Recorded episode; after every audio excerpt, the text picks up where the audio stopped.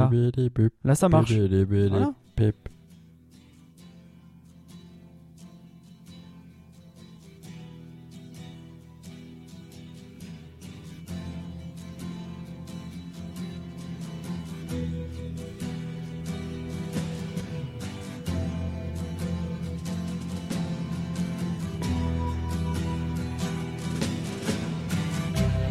Ground control to Major Tom. Ground control to Major Tom. Take your protein pills and put your helmet on. Ground control to Major. Eh bien, bonsoir les amis, bienvenue dans ce podcast numéro 37. Et vous l'aurez compris, ce soir nous commençons bah, déjà par vous souhaiter à tous une excellente année. Mais cette année n'a pas forcément commencé comme on le voudrait. euh, parce qu'on ben, on vous a passé un morceau, c'est Space Oddity de David Bowie. Donc euh, on aurait aimé commencer par, par un podcast sur des tonalités plus joyeuses. Mais bon, ce début d'année fait que c'est un petit peu plus terne. Euh, Quelques-unes de nos étoiles nous ont quittés, comme David Bowie. Je pense aussi à Michel Galabru, Alan Rickman. Bon, je vais pas parler de René Dion. Paix à son âme. Mais bon, quoi qu'il en soit, ben, on a un petit peu de tristesse et un petit peu de peur. Enfin, moi, du moins, c'est ce que je ressens. Pourquoi de la peur? Parce que ce sont des icônes, ce sont des, des gens très talentueux et qui se sont vraiment bien caractérisés dans leur, ben, dans leur domaine, euh, chacun à leur façon. Et quand je vois la relève, c'est un petit peu caractéristique de ce que bah, moi personnellement je dis, ben, on n'a plus des gens autant talentueux. On peut être très talentueux, mais avoir euh, être linéaire dans ce talent-là. Mais là, ce sont des gens qui étaient, je pense, exceptionnels dans leur art. Et ça, je pense qu'on ça se perd au fur et à mesure des ans. Mais au-delà de ce de cette euh, tristesse-là et de cette peur-là, on garde quand même espoir. C'est pour ça que nous faisons avec passion ce métier-là. Enfin, ce métier-là. Ce podcast-là. C'est pas un métier, c'est une passion pour nous. Et je le fais toujours avec mon fidèle compagnon qui m'accompagne ce soir, Lolo. Bonsoir et bonne année à toi, Lolo. Et bonsoir, bonsoir, bonne année. Bonne et bonne année à année à, tous. tout le monde. Et euh, bien évidemment, merci encore aux gens qui nous écoutent, Tout à fait. parce qu'on pense à eux. Euh, et, puis, et puis voilà, des gros bisous. Des bisous à Voilà, tous. merci, c'était tout. c'était tout pour moi ce soir. Voilà, merci Lolo pour, euh, pour ton intro. Donc c'est le 37e volet de Un coin ciné. Installez-vous, nous allons faire euh, le menu de ce podcast. Ah, le menu. Le menu, Le le, menu. traditionnel. Mais nous allons rendre hommage à nos façons euh, à, ben, à ces différents artistes dont, dont on vous a parlé. On parlera ben, des dernières actualités, un petit point box-office, un petit point euh, statuette dorée qui se profile pour ce mois de février. Eh Ben, vous aurez bien compris, on parle des Oscars. Et deux salopards ce soir parleront de huit autres. Euh, donc le dernier film de Tarantino. Et puis on parlera un petit peu de l'univers euh, tarantinesque, j'ai envie de dire. Mm. Et on finira par notre traditionnel coup de gueule, coup de cœur. Ou coup de cœur, Mais- pas. Tout de suite, séquence nécrologie. Nous C'est- allons C'est parler. terrible de rire à ça, mais ouais. C'est c'est dégueulasse. Alors, non pas qu'on lui en veuille, mais je rendrai pas euh, hommage à René. Je pense que sa femme le fera mieux que Oui, moi. oui. Puis, euh, puis le- les, les, meilleures, les meilleures chaînes de la TNT, euh, telles que Energy 12, euh, s'en sont déjà occupées, donc c'est bon. Oui, je pense aussi. Bon, après, la personne dont je vais rendre Oui. hommage, je pense que euh, le soir même, un gendarme était, était, mis au programme de la Ah, je, soirée. ouais, je crois que c'est certain. Je ouais. crois que d'ailleurs, ils sont sûr. tous refaits à New York euh, contre les extraterrestres. Enfin, ils sont tous passés. Mais je, enfin, moi, je vais vous parler de Michel Galabru. Lolo, je prends les devants, tu me permets. Je t'en prie, euh, bien sûr. On va aller crescendo pour atteindre le sommet de l'art Les par étoiles. excellence. Tout à fait. les étoiles. Mais j'ai envie de rendre quand même hommage à Galabru, qui est un, un acteur français bien connu, à la fois par son talent, qui était une personne timide apparemment dans sa vie privée, mais qui était aussi un excellent acteur, que l'on aime ou que l'on n'aime pas. Enfin, je trouvais que c'est un excellent acteur. Alors, pour ceux qui le connaissent, euh, il a joué dans la saga des gendarmes. Il a joué dans le très bon film La cage aux folles. C'est c'est un bon film, c'est surtout une pièce de théâtre excellente. Il n'y a pas joué. Mais euh, C'est un film euh, très euh, ouais, populaire, mais dans le bon avec sens du terme. Michel Serrault, ouais, très bon film. Dans Les Soudoués. Et moi qui suis fan des Charlots, il a joué dans Le Grand Bazar, que, dont je vous ai parlé dans un. T'en avais déjà volet. parlé ouais, du Grand Voilà. Bazar. Donc je reviendrai pas dessus. Mais c'est surtout un monsieur, euh, Michel Galabru, qui a été César en 1977. Césarisé, tu veux dire? Il a eu un César, ouais, pardon. Qu'est-ce que j'ai dit? Il est César? Il a été César, t'as dit. César. Bah, il a été césarisé, pardon. Pour un des films les plus sérieux de sa filmographie, c'était Le juge et l'assassin de Bertrand Tavernier, avec des bons acteurs quand même, Philippe Noiret, Isabelle Huppert. Bon, Jean-Claude Jean-Claude Brialy, je sais pas si on peut vraiment le mettre. Oui, c'est quand même un acteur. C'est quand même un bon acteur, ouais, oui. ouais, quand même. quand même. Alors, très rapidement, pour euh, ce film retrace euh, un ancien sergent d'infanterie qui a été réformé pour crise de violence. Dans sa démence, il tire une balle à sa femme, il se la tire aussi, mais ils s'en sortent tous les deux. Il devient ensuite un serial killer. Voilà, et euh, ça, euh, ça engendre. Enfin, il est poursuivi par Philippe Noiret, qui, est un, qui joue le rôle d'un grand commissaire. Et euh, ça, ça me rappelle un petit peu le film, du coup, Contre Enquête avec Jean Dujardin, c'est ça? Contre Enquête Où il va essayer de créer un lien d'affection avec euh, ce, tueur pour pouvoir euh, mieux l'attraper. Enfin voilà, quoi qu'il en soit, il a eu un César en 1977 pour ce film-là. Alors, Michel Galabru, c'est un fan de Sacha Guitry, puisqu'ils étaient tous les deux cancres à l'époque euh, ben, d'école. Et donc, il sera son inspiration qui le mènera plus tard à ce métier d'acteur. Et Michel Galabru, c'est aussi ben, le, un acteur qui a été à la comédie française, s'il vous plaît, pour quelqu'un qui venait d'une classe populaire. Il a fait quand même, il a été quand même 7 ans sociétaire de la comédie française. Donc voilà, c'est un petit hommage que nous lui rendons. Euh, J'espère qu'il fera bien le gendarme là-haut. Je crois qu'il y a du taf entre tous les illuminés qui, sont là-haut. J'espère qu'à sa façon, euh, Bah, j'espère, qu'ils ils vont faire euh, de, de jolis, euh, de jolis, comment dire, euh, tours de tours de ronde avec euh, avec euh, Louis de euh, voilà, ça serait. Et que non, non, bah, voilà, c'était juste pour la boutade, mais c'est vrai que c'est vrai que alors non, peut-être que j'en parlerai. Je pense que ça sera un coup de gueule. ça sera mon coup de gueule, je pense, de, de ce soir. Mais euh, on en parlera peut-être un, un peu plus tard Ouais. sur Galabru. Euh, Bon, Après, Michel Galabru aussi, pour, pour un film récent, il a fait une apparition, mais qui est tout simplement magique dans les euh, dans Bienvenue chez les Ch'tis. Oui, Voilà. oui, non, mais Voilà. Oui, Après, bah, c'est ah, bah, ah, bon, on y reviendra. de- On, on en on en parle après. après. On en parle après. mais euh, mais moi, ça fait partie des choses que, qui m'ont euh, pas pas son apparition, hein, mais euh, bon, non, je vais pas le dire maintenant. d'accord. Donc euh, donc, mais bon, moi j'aimais beaucoup. euh, Enfin, j'ai- j'aimais beaucoup cet acteur. Euh, on Bah, a- tu devais bien l'aimer parce que c'était un, un très bon acteur de théâtre. Oui. Son frère, son frère aîné ou son cadet, je me rappelle plus, mais c'était un, c'était un metteur en scène de théâtre. Donc il a souvent Ouais. monté des pièces de théâtre avec Ouais. lui, dont La femme du boulanger. Mm. Il a mis, euh, c'était très récent ça. Apparemment, il était excellent. Moi, j'ai pas pu le voir, mais apparemment, il était excellent. Je crois qu'il a reçu un Molière pour ça. Donc, euh, Ah, voilà. ouais. Quoi qu'il en mais soit, euh, non, non, mais c'est on se devait de rendre hommage quand même, qu'on aime Bien ou qu'on sûr, mais pas la, il faut, le et puis il faut reconnaître, il faut reconnaître aussi euh, tout, tout, le reste de sa filmographie, tout ce qu'il a fait. Euh, euh, on, on a, on l'a souvent, euh, euh, comment dire, euh, euh, c'est très difficile de parler de ça. Euh, en fait, on a, euh, On je, trouve qu'à chaque fois, on parlait de Galabru pour des mauvaises raisons. C'est-à-dire que euh, on pointe souvent du doigt qu'il a fait des navets, qu'il a fait des mauvais films, que tu vois. Et, et je trouve qu'on met pas assez en scène, enfin, on met pas assez en avant son, son talent. Mm. Mais vraiment son talent, parce que c'était un. On lui a, on lui a souvent mis des- acteur, une étiquette de, de com- dans les, co- des comédies, pota- des Ouais, ouais, potaches, ouais, voilà, c'est ça.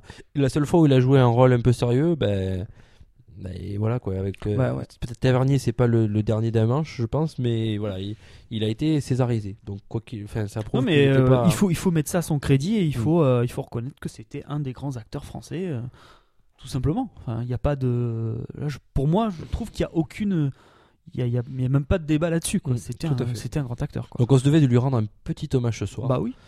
Donc on va continuer notre rubrique nécrologie, nous faisons le tour des morts. Lolo, tu voulais nous parler donc de David Bowie, c'est ça? Ouais, ouais. Juste euh, un tout petit mot sur Alan Rickman Oui. avant. Oui. Juste ça.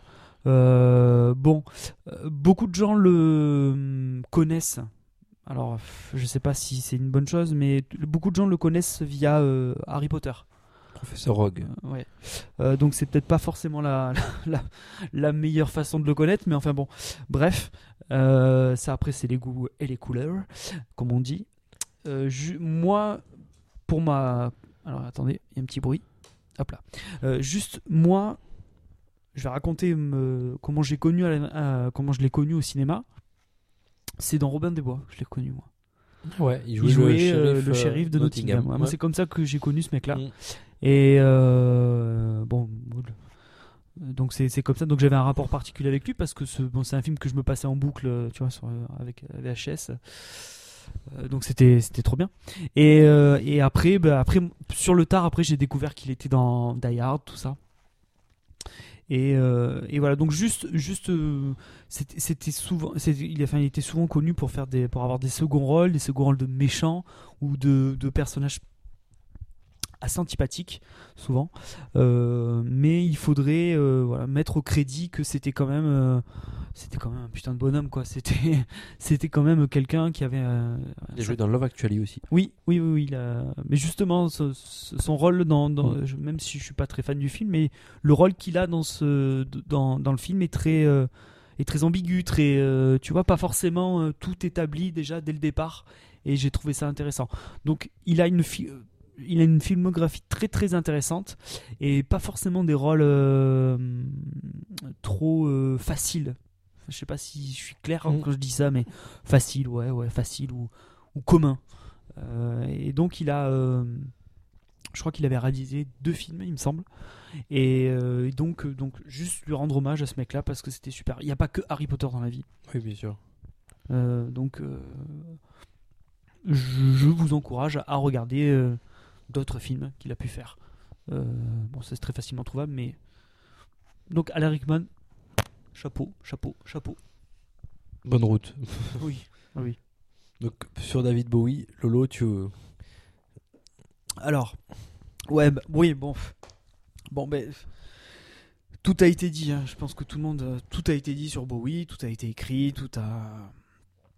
Euh, la seule chose que je peux dire, c'est que pour moi, ça a été, euh, pff, ça a été terrible, quoi, d'apprendre ça. Mais vraiment terrible. hein. Euh, je- j'en ai chialé.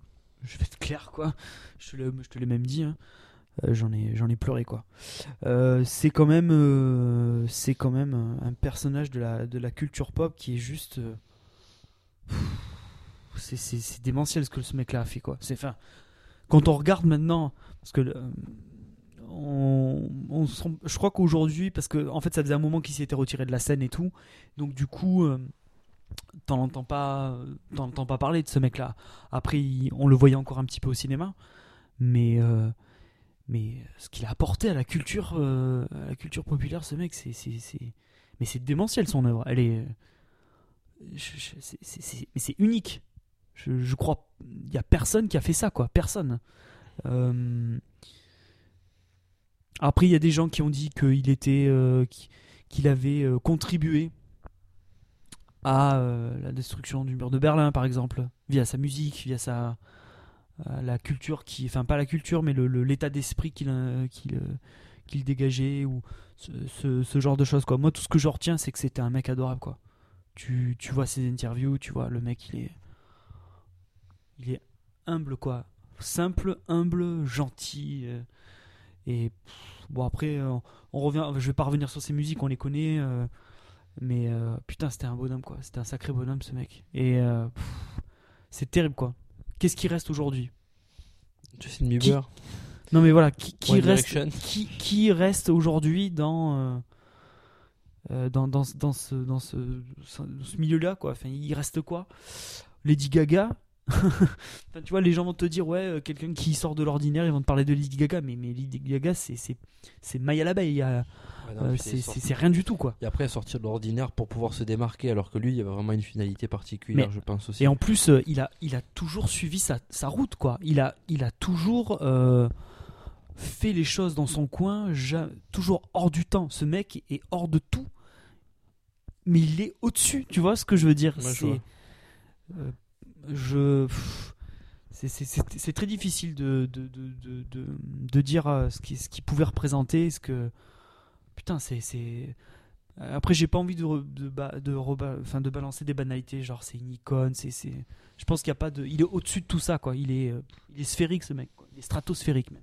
C'est ce que je te disais, il faut faire vraiment la différence aujourd'hui entre des gens talentueux, très talentueux, et des gens exceptionnels.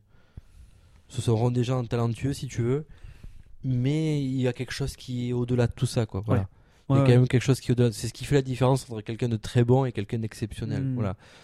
Là, on, on parle d'excellence, euh, par, ex- enfin, par excellence, mais euh, c'est euh, voilà, c'est quelque chose. Il a, il avait ce truc en plus, un peu à sa différente façon, par exemple comme Michael Jackson. Je parle, là, on est vraiment plus sur le côté artistique. Oui. Alors que là, sur David Bowie, je pense qu'on est plus sur l'artiste en lui-même, mais euh, il, a, il avait aussi quelque chose qui a amené autre chose. Voilà, Ouais. c'est ça en fait. Euh, il a insufflé un état d'esprit que n'avait pas peut-être pas forcément euh, Michael Jackson par exemple. Bon, Michael Jackson, ça reste un monstre aussi. Il avait quand même quelque chose d'assez exceptionnel aussi, mais voilà, c'est ce qui fait la différence entre quelqu'un de très bon, je pense, et quelqu'un de- d'exceptionnel. De juste ouais, immense. euh, Ouais. ouais. Ouais, ouais, non, mais. euh, Alors moi, pour le Ouais. coup, franchement, je connais, je connaissais pas beaucoup. Et en fait, je me suis rendu compte que en préparant le podcast, quand j'ai commencé à, à rechercher un petit peu des musiques, tout ça qui pourrait nous, bah, faut rendre quand même hommage, mais qu'on aime ou qu'on n'aime pas, faut rendre hommage à ce genre de, de personnages-là. Surtout qu'ils ont un, un lien bah, assez étroit quand même avec le cinéma, qui est un art aussi. Donc, ce sont des gens qui peuvent tout faire en gros.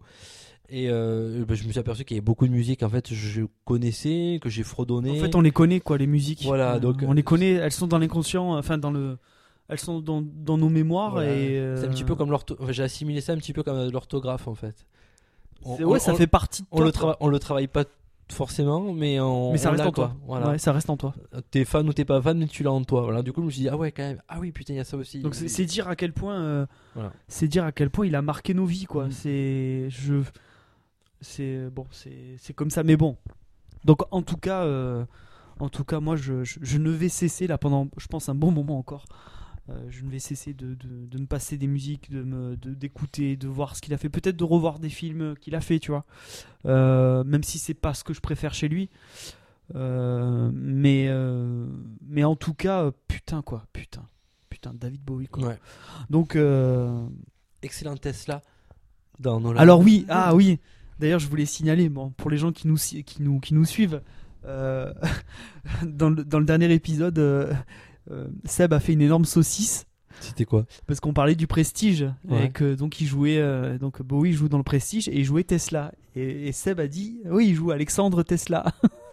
C'est. Nicolas Tesla. Nicolas Tesla. Donc voilà, ouais. énorme saucisse de Seb, magnifique. Donc nous, bah, nous on a, on a tous, euh, on a tous dit ah bah oui oui c'est vrai c'est lui c'est Tesla, mais Ouais, on n'a pas fait. le. Alexandre Tesla il passait comme une lettre à la poste. Je me rappelais plus que c'était Nicolas, tu vois. Magnifique saucisse de Seb, j'ai kiffé quoi. Ouais. Euh, C'est bien, il est pas là, on peut le bâcher. Ouais, bien. on peut y aller. ouais.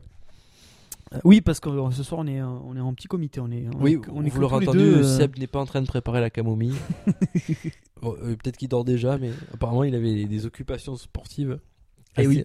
Eh oui, c'est un grand monsieur du sport. Tout à fait. Euh, mais oui, donc euh, ouais, ouais, ouais. Ouais. Voilà, ben, merci Monsieur Bowie pour tout ce que vous avez fait et, Ouais, merci beaucoup. ouais. et on va essayer de- d'entretenir notre orthographe. Mais surtout, il faut qu'on, surtout, ouais, il faut qu'on qu'on reste. Bon, ouais, c'est vrai que c'est une vraie, c'est une hécatombe. hein. Mm. 2016, Ah ben, euh, il le, début, le début d'année est assez dur. hein. assez dur. Et là, je crois qu'il y a le guitariste des Eagles qui, pareil, est, est- est mort. Ouais. Euh, Qu'est-ce qu'il y a eu d'autre aussi? En plus, Bowie, il est mort le 11 janvier.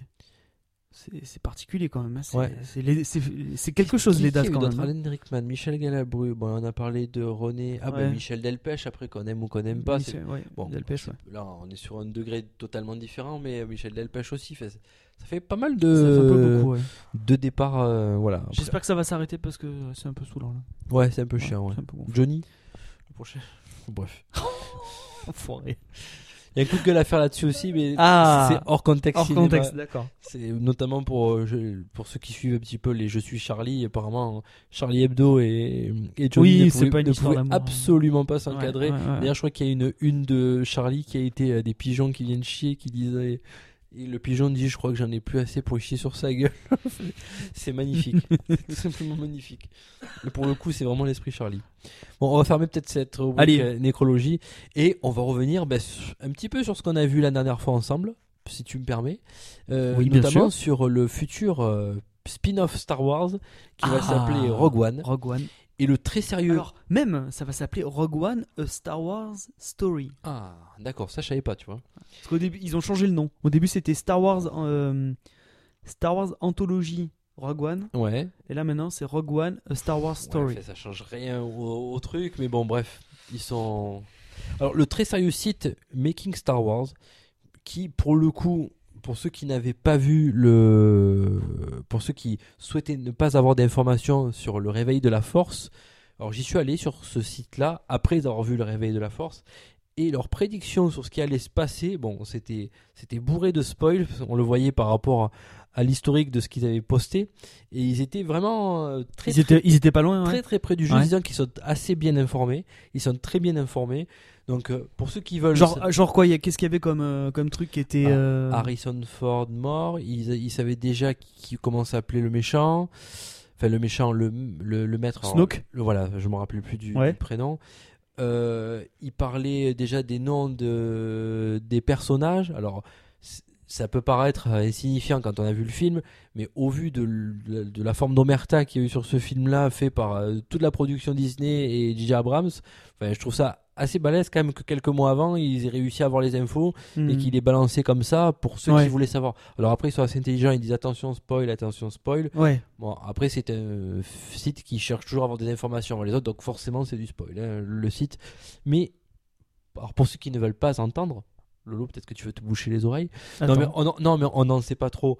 On, on connaît juste le, on connaît juste un petit peu le rôle de, Mal, de Mats Mikkelsen, pardon, l'adoré Mats Mikkelsen, qui va jouer un rôle où il va s'appeler Galen.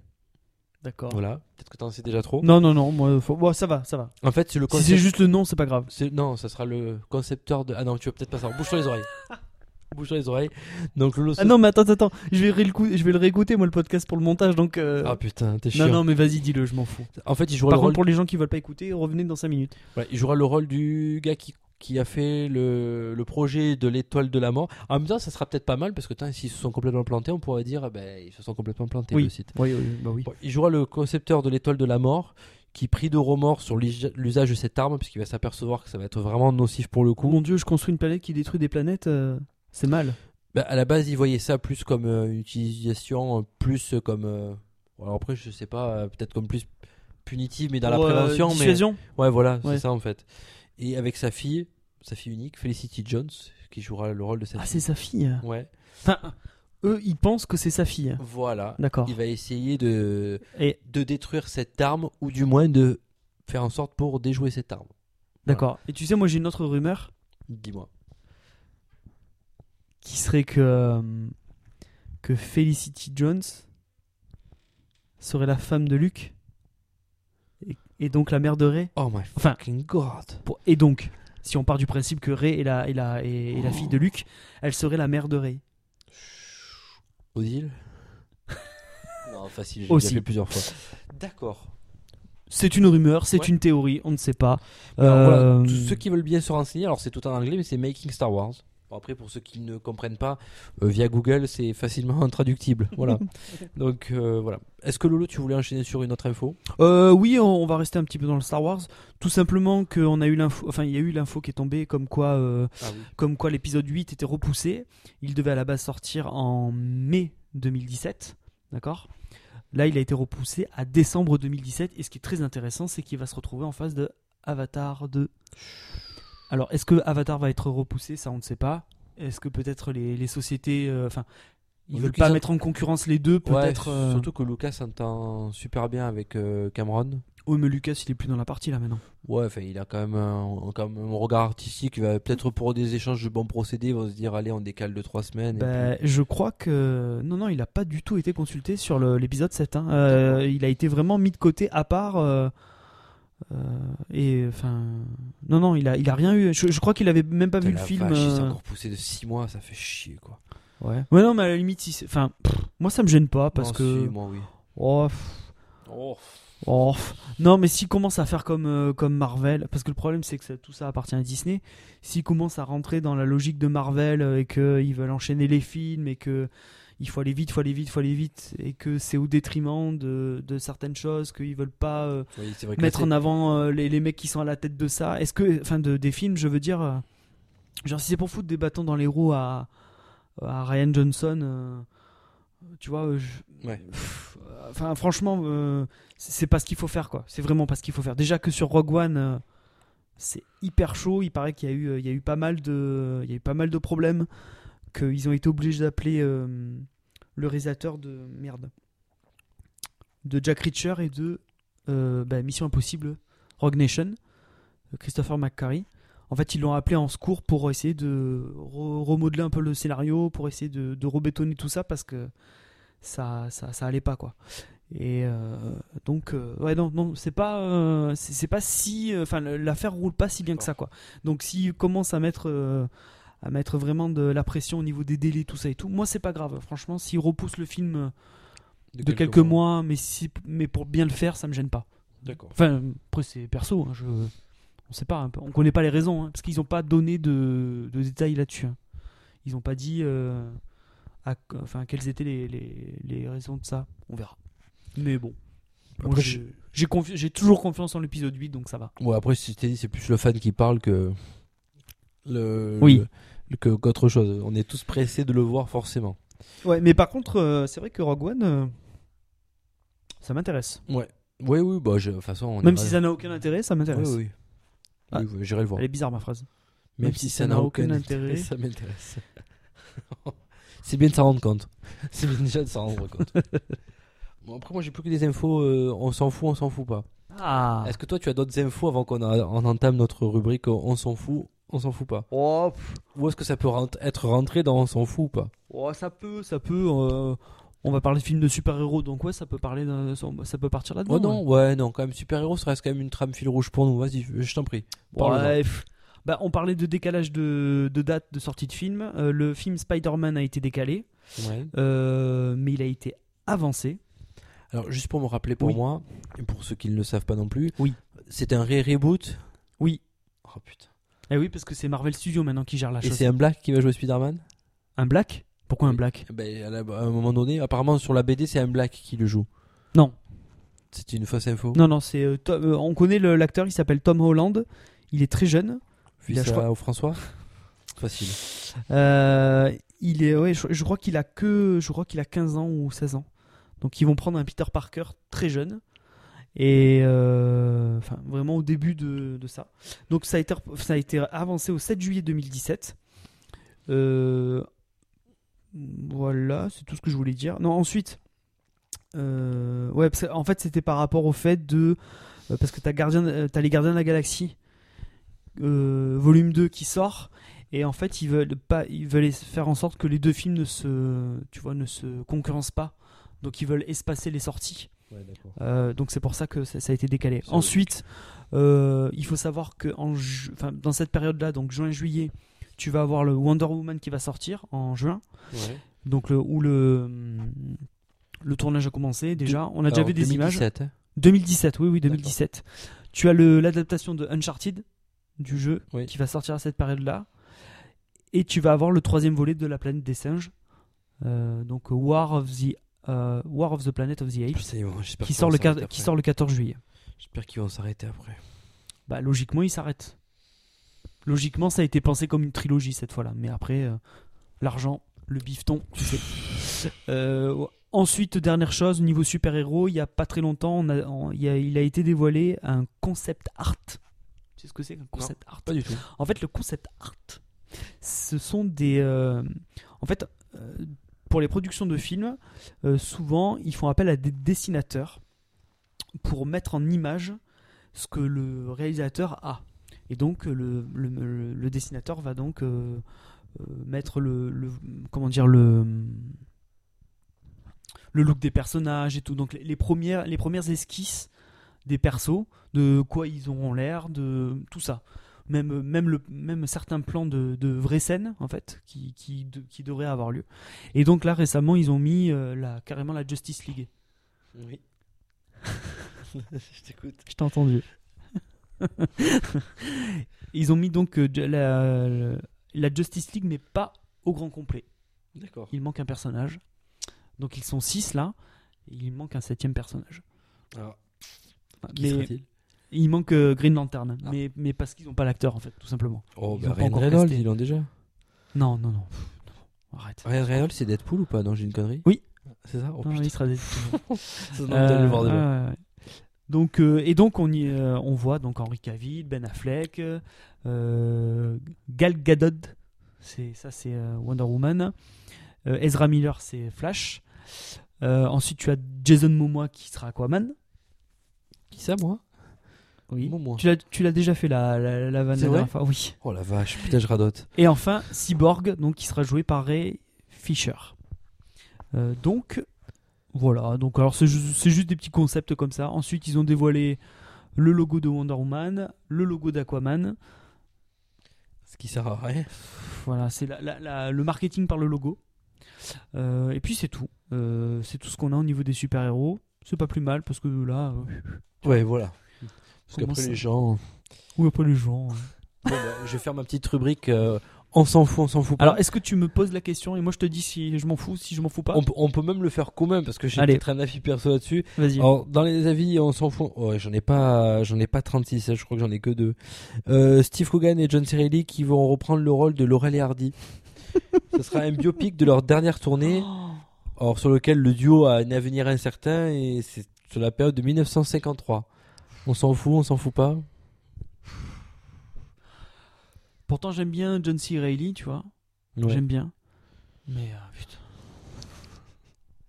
Alors moi pour le coup, je vais dire, euh, on s'en fout pas, parce que dans le sens où, alors je suis fan du, du duo Laurel et Hardy, alors le vrai, le vrai Laurel et Hardy. En fait, j'en connais pas assez sur leur histoire, donc vraiment, si je ne m'en fous pas, c'est vraiment pour connaître l'histoire. Mais je trouve le concept ultra débile. Euh, sachant que je pourrais très bien le connaître en le lisant, mais j'ai peut-être envie que ça soit un petit peu scénarisé pour voir un petit peu comment ça s'est passé.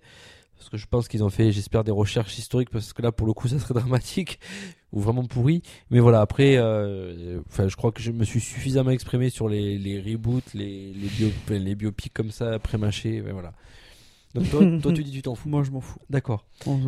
Deuxième info et dernière donc, ça fait beaucoup. J'en ai d'autres. Non mais je- j'en ai. Ah bah vas-y, j'en ai alors, moins. donne la tienne. Alors euh, Sony repousse le reboot de Jumanji.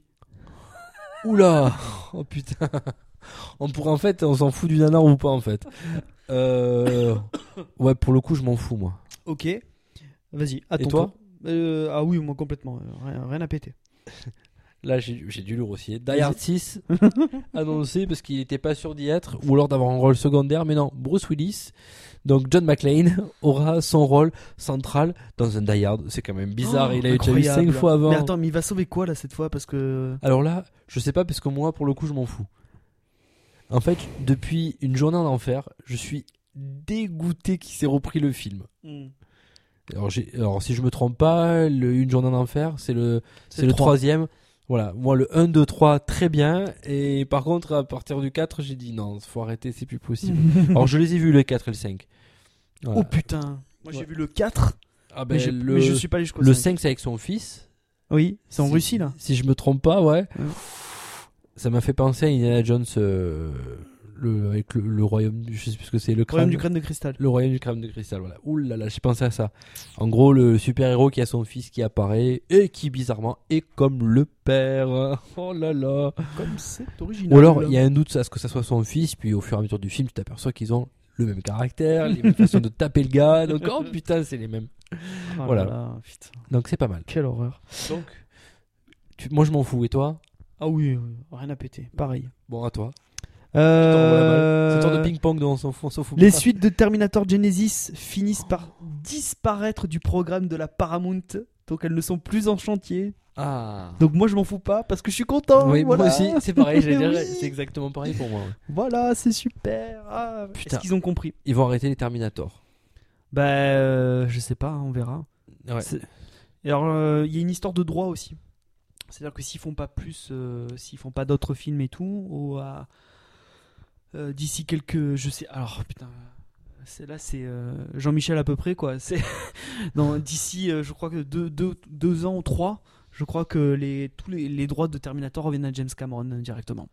D'accord. Mais, euh, mais bon, James Cameron, il en a plus rien à foutre de, Oui. de Terminator donc. Alors lui dans l'exploration sous-marine, lui, ou alors il, il est plus sur son avatar. Je dis ça parce que Ou j'ai les vu- deux. J'ai vu Deep Sea. Euh, alors Deep Sea, c'est euh, Oui. le projet qu'il a monté pour l'exploration sous-marine. Ouais. Au-delà de celui de Titanic, bon, j'ai pas tout vu, hein, honnêtement, je l'ai vu un peu en transversal, Ouais, on va dire ça comme ça, et c'était, euh, ça avait l'air assez sympatoche. d'accord. Apparemment, c'était un grand passionné de. Oui, oui, il adore. ouais, ça. Mais il a plongé, tu sais, dans euh, à 10 000, à plus de plus de 10 000 mètres de profondeur. euh, 11 ouais. 000 mètres de, 11 000, ouais. de profondeur. Donc ouais, ouais. Et puis non, mais et puis même les deux, puisque Avatar, une grande partie de Avatar 2 va se va se faire dans sous l'eau. ouais, voilà. Donc euh, il continue à il continue là-dedans. Donc euh, bon, on verra. Bon, euh, alors moi j'ai tout donné en boutique pour le on s'en fout, on s'en fout pas, t'as autre chose Ah, j'en ai oui, j'en ai encore une petite C'est quoi on revient sur le côté super-héros, la bande-annonce de Suicide Squad. Non, tu t'en fous Ah putain, elle est intéressante Je l'ai pas vue. J'ai Ah, que- tu l'as pas vu D'accord. Non. Bon alors bah, non. Je, non, mais je, je, je t'ai pas demandé au début si tu l'avais vu. Tu l'as vu Je l'ai C'est sympa.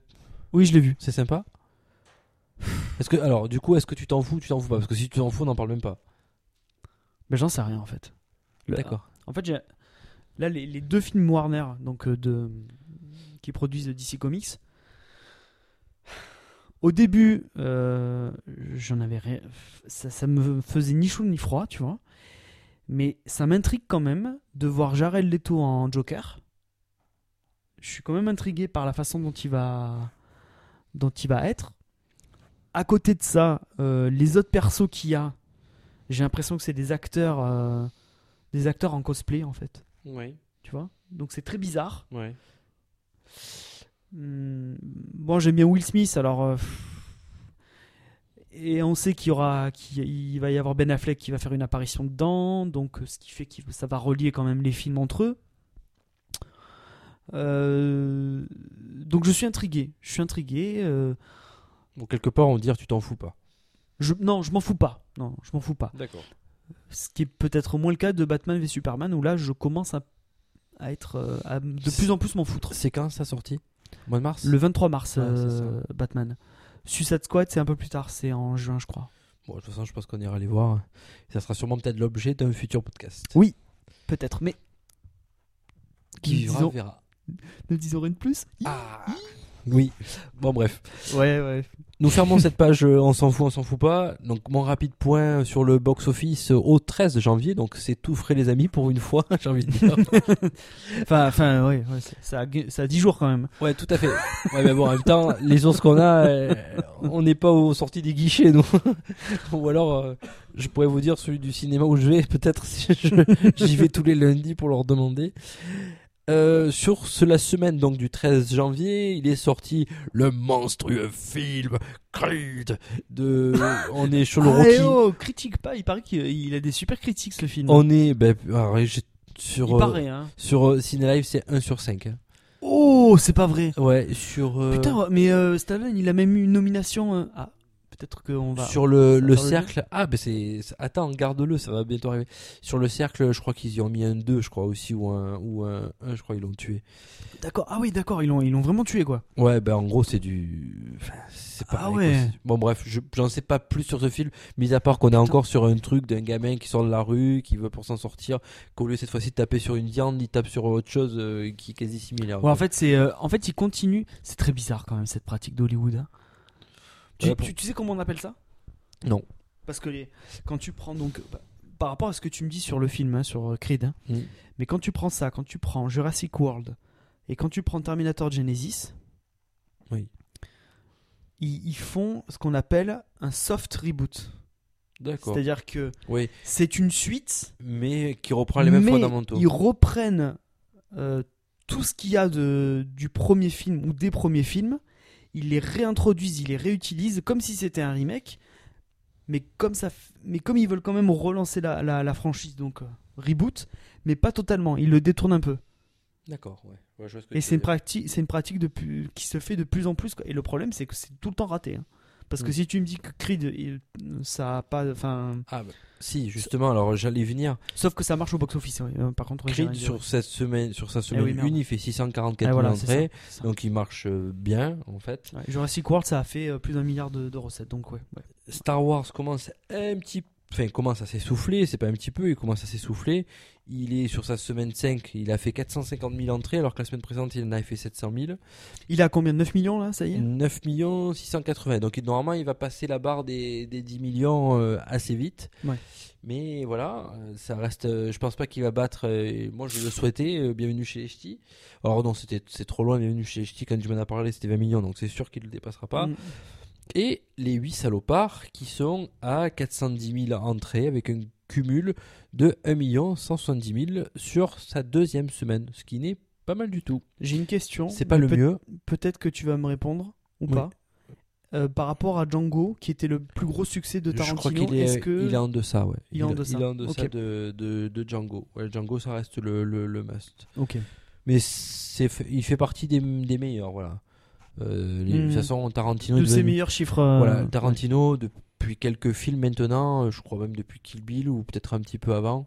Même Pulp Bah, Fiction, Boulevard, de. Boulevard de la mort avait pas très bien marché, Voilà, mais ça c'était global. Peut-être euh, post-Pulp Fiction, on va mais dire ouais, ça comme ouais, ça. déjà, ouais, ouais. Je pense que voilà, maintenant c'est devenu une valeur sûre en France. Oui. Et d'autant plus maintenant, voilà, encore plus maintenant. Oui. Parce que les, les nouvelles générations, ben, on va dire comme les nôtres, sont plus portées, ont bien, aiment bien ce, ce genre de film un petit peu décalé. Mm. Bien qu'on voit certains cons qui vont voir des Tarantino films. Ça, c'est mon expérience De quoi, de quoi personnelle. De quoi Donc, on voit certains cons qui vont voir des films de Tarantino, on sait pas pourquoi, on sait pas pourquoi ils vont les voir. Je fais allusion notamment à une étrange, euh, étrange expérience que j'ai vécue quand je suis allé voir Les Huit Salopards. Bref. Tu vas nous raconter après ça. Voilà. Enfin, pff, non, ça vaut même pas le coup, je crois, de donner hommage à ces genres de personnes-là. Oui, si, allez, je suis obligé de le dire, mais non, c'est comme si j'en disais euh, pas assez quand je suis allé le voir, donc je suis allé le voir tout seul. Et euh, je me, j'en étais dans la salle une trentaine, j'ai voulu, une quarantaine. J'ai voulu un peu me mettre euh, isolé pour regarder le film tranquillement, et je suis tombé sur un couple de personnes que je vais pas dire âgées, mais presque âgées, qui sont venus vraiment se coller à moi Comment et qui, quand ils se sont assis, on dit. euh, oh, qu'est-ce qu'ils m'ont dit déjà? Je me rappelle plus. Ils m'ont dit. euh, Enfin, ils m'ont même pas rien dit. Ils m'ont dit euh, ouais. euh, de toute façon, Tarantino, il fait des films, ils sont un peu. C'est vraiment un, un peu bizarre. hein. Oh, puis le dernier film que j'ai. Son dernier, son dernier film avec euh, Scarlett Johansson où elle se venge de son mariage. Donc vous aurez compris, il parlait de Kill Bill. et ce n'est pas du tout le dernier film, puisqu'entre temps, si je me trompe pas, il y a eu au moins bah, deux films. c'est ça. 3, 3, Trois il y a films. Inglorious Bastard aussi. Eh oui, mais Inglourious Bastard euh, Boulevard, Django. de la mort, Boulevard de la mort, Ah, et Boulevard de la Inglorious Bastard et, euh, et Django. Voilà.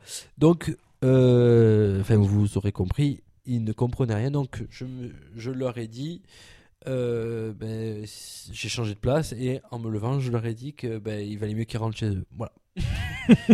Rentrer à la maison de retraite. euh. Voilà. Et surtout qu'après, je les ai recroisés derrière. Ils ont dit que oh là là, c'est vraiment trop louche ce qu'ils font. Bon, sachant que ces personnes-là ont payé leur place. Et oui, il n'y a aucune logique là-dedans. Vous l'aurez compris.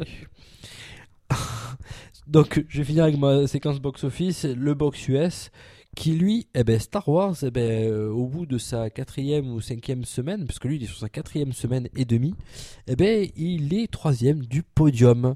Alors, il est rentré largement dans ses chiffres, tout va bien, mais euh, il est dépassé donc en deuxième place par The Revenant. On va en parler juste après, euh, avec un pseudo espoir pour notre ami DiCaprio de décrocher son premier Oscar. Oh non, il aura pas. Oui, je pense pas.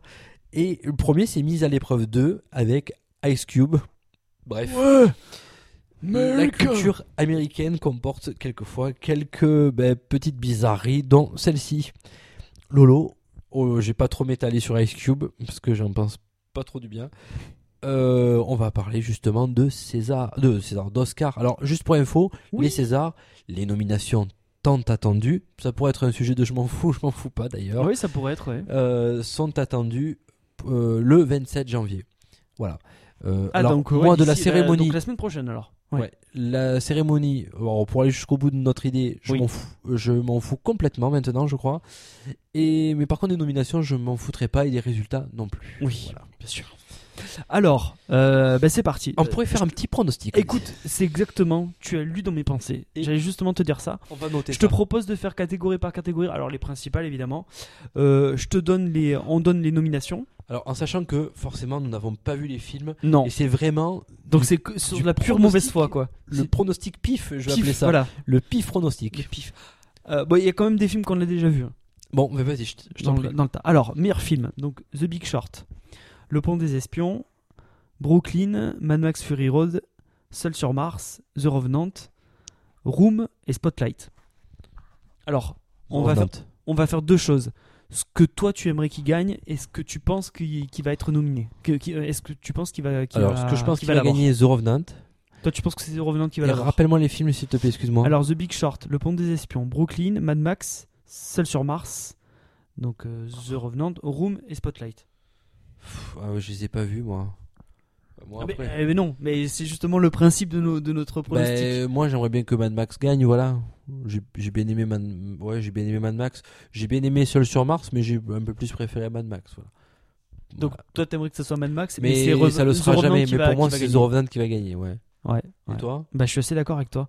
Euh, Mad Max, j'ai Ouais, bah oui, évidemment. Parce que pour moi, c'est mon film de 2015, donc euh, Mad Max. Euh, même si j'aimerais bien mettre un petit billet sur le, le Spielberg, Le Pont des Espions, que j'ai beaucoup aimé. Euh, j'aimerais bien que ce soit lui qui gagne aussi. Enfin, si c'est pas Mad Max, j'aimerais bien que ce soit Le Pont des Espions. Après, peut-être que je changerai quand tu m'auras dit toutes les nominations. Si par exemple, euh, Le Pont des Espions a les plus- le plus grand nombre de nominations, généralement sur Non. les autres. sur- c'est The Revenant qui est le plus grand. Ah nombre. bah Je voilà, a donc, 12 alors, nominations. ben, il me c'est bon. Ben, on- ça c'est c'est traditionnel chez les euh. Chez les Ricains. chez les Ricains, c'est le plus de nominés est sûr d'avoir gagné. Alors et puis je pense qu'au Golden Globes, Oui. les Revenants a gagné. Oui. Donc voilà, d'autant plus euh, je conforte mon choix là-dedans. D'accord. Euh, bah, après, euh, pour, euh, je pense que c'est The Revenant qui va gagner aussi. Voilà. Même si bon. Mais bon, peut-être que le film est très bien. hein. On l'a Mhm. pas vu parce qu'il est pas sorti. Enfin, il est sorti, euh, il est sorti hier. Chez nous? Oui. D'accord. Ouais. Je pense que j'irai le voir celui-là. Euh, ensuite, meilleur acteur. Hmm. Brian Cranston pour Trombo. Brian Cranston. euh, putain. Je- alors je, je vois pas qui c'est. Brian Cranston, euh, Breaking Bad. Le Ouais. père de Malcolm. Ah oui, si si si si. c'est fou ça. Ouais, le père de Malcolm. Génial. Ouais ouais. J'adore. C'est bien qu'ils soient nominés là, mec. loin lui. hein. Ah ouais, il est super lui. Matt Damon pour Seul sur Mars, DiCaprio pour Revenant, euh, Fassbender pour Steve Jobs et Eddie Redmayne pour The Danish Girl. Alors Oh. ça, je sais- je n'ai absolument aucune idée de qui c'est. Tiens, alors là je Est-ce que, est-ce que tu sens que le Fassbender il va Ah gagner bah oui oui oui. Ouais. Bah, le Steve Jobs euh, pro-américain, il va gagner et j'aimerais bien que DiCaprio America. gagne. Voilà. J'aimerais bien que DiCaprio gagne, mais je n'en dirai pas plus parce que ça fait partie de mon sujet coup de gueule. Ah. Voilà. Euh, moi, je pense que c'est Fassbender qui va gagner, mais j'aimerais bien que ce soit Brian Cranston qui l'ait. D'accord. Quel était ce bruit qui est sorti de. Meilleure actrice, euh, Brie Larson pour Room, Kate Blanchett pour Carol, Charlotte Rampling pour 45 Years, Charles Rampling? Ouais. La vache. Jennifer Lawrence pour euh, Joy et Saoirse Ronan pour Brooklyn. Alors, euh, qui j'aimerais bien et qui va gagner? Jennifer Lawrence. Up.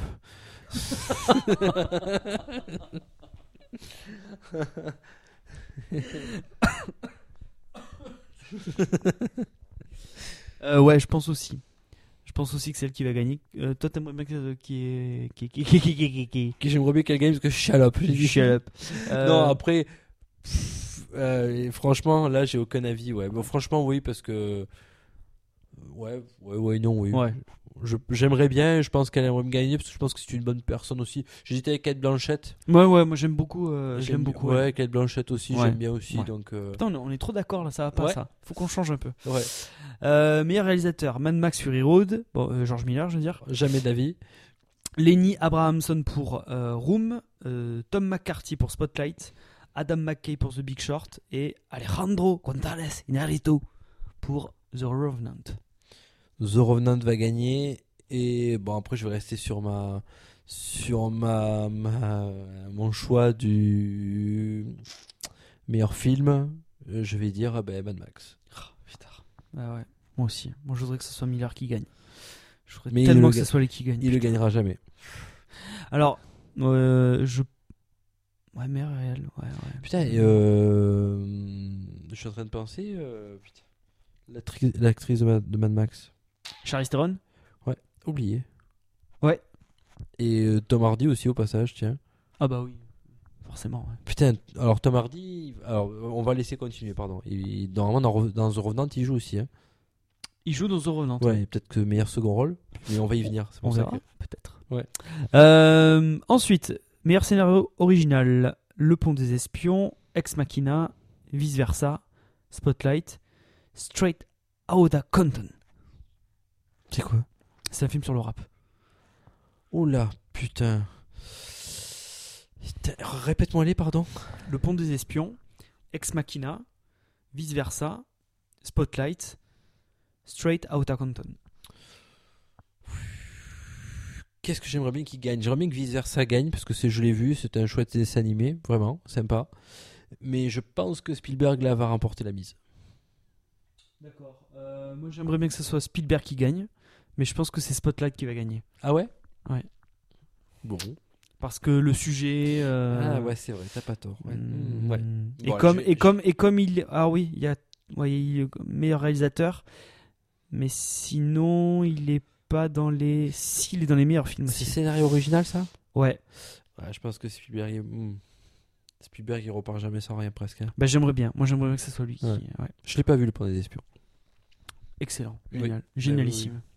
Je sais, tu m'as dit que du bien. Alors, meilleur scénario adapté Brooklyn, Carol, Room, The Big Short, Seul sur Mars. Seul sur Mars. Je veux et je pense. Hmm, The Big Short. Ouais. The Big Short. Et après au pif, euh, qui va- moi j'aimerais, enfin, je pense que ça sera The Big Short qui va gagner, mais je pense que je crois qu'il le mérite parce qu'il a eu de très bonnes critiques et que et que les mecs se sont quand même assez cassé la tête pour euh, adapter cette histoire, qui est pas simple. Euh, donc euh, ça me paraît très logique en fait. Mm, ouais. N'oublie pas que Seul sur Mars a très bien marché là-bas. Seul sur Mars quoi. Oh là là. Bref. J'ai bien aimé moi. Vous pouvez réécouter le podcast numéro 35 sur Seul sur Mars. Euh, ensuite, euh, ouais, non, meilleure chanson, on s'en fout. Meilleure bande BO, on s'en fout. Direction artistique. Ouais aussi. Oui, tu veux. Ouais. Non, on s'en fout. Non, on s'en fout. Montage. On s'en fout. Oui. Photographie. Bon, on a tout fait là, non après? Non, il manque euh, second rôle. Ah, voilà. Alors, euh, second rôle masculin. Christian Bale pour Big Short. Mark Ruffalo pour Spotlight. euh, Mark Rylance pour Le Pont des Espions. Sylvester Stallone pour Creed. Non. Et Tom Hardy pour The Revenant. Oh la Ouais, vache. ouais, je l'avais, je l'avais entendu ça, qu'il était, qu'il était nommé. Pas mal. Euh, Alors, qui j'aimerais bien qu'il gagne? Oh là là. Les deux premiers, c'était qui déjà? Marc Ruffalo et le premier? Christian Bale. Christian Bale. Putain, mon cœur balance là. Ah. J'aimerais. Putain, j'aimerais bien. Christian Bale, il a gagné pour. euh, Putain, mais Tom Hanks, il est pas dans les meilleurs acteurs? Non. Je viens de percuter là. C'est pour ça que je dis que le, le Pont des Espions va remporter. ils ont pas mis Tom Hanks? Non. Mais ils sont, tout- mais ils sont cons quoi. Mm. Mais bon, euh, ah non, j'en dirai pas plus. Ça fait partie de mes Mais coup de gueule. coups de gueule. Euh, je dirais. Alors, qui j'aimerais bien qui gagne? Putain, j'aime beaucoup Tom Hardy et j'aime beaucoup le premier que tu m'as dit. Christian Bale. Ouais, j'aime beaucoup, mais je crois que Christian Bale a déjà gagné. Je crois que c'est pas pour Fighter. Si, peut-être. Pour Pour Fighter. Fighter, oui, il y a Mark Wahlberg dedans, c'est ça? Oui. Alors, je pense que Christian Bale va le gagner. Et. euh, et euh, non, pas Christian Bale. Tom Hardy va le gagner, pardon. Euh, je, oh, allez, je pense que Chris- Tom Hardy va le gagner et que j'aimerais bien que Christian Bale le gagne. J'aime bien. D'accord. Donc toi, tu es plus Batman que Bane en fait. Ouais. Ouais, c'est vrai. Putain, j'ai même pas fait le rapprochement, quel con. Euh, moi, je pense que c'est Stallone qui va le gagner. Oh, Et j'aimerais que ce soit. Alors, j'adore Tom Hardy. hein. Je, je- enfin, je l'ai dit de nombreuses reprises, ça fait partie de mes acteurs préférés. Mais j'ai vu le pont. de- J'ai pas vu The Revenant, donc je vais là pour le coup, je vais privilégier le, le film que j'ai vu, donc Le Pont des Espions, Mark Rylance, qui est juste énormissime, qui est vraiment très très bien. Ouais. Euh, donc moi j'aimerais beaucoup, beaucoup que ce soit lui, et je pense que c'est euh, Stallone qui va l'avoir. Oh la vache. putain. Alors. Là, il a joué une cote de. Ah ouais, là, Un sur alors 100, là, là c'est. Bravo. Non, mais il faut le jouer. Au moins, en même temps, si tu gagnes, c'est une belle cote là. Euh, meilleure actrice, second rôle. Alicia Vikander dans The Danish Girl. Jennifer Jason Leigh dans Les 8 salopards, Kate Winslet dans Steve Jobs, euh, Rachel McAdams dans Spotlight et Rooney Mara dans Carol. Macadam. McAdam, Ouais. tu penses que c'est elle qui va gagner? Ouais. Et j'aimerais bien qu'il gagne. Alors, euh, qui, putain, pardon, c'est quoi les autres? Il y en a une qui m'avait.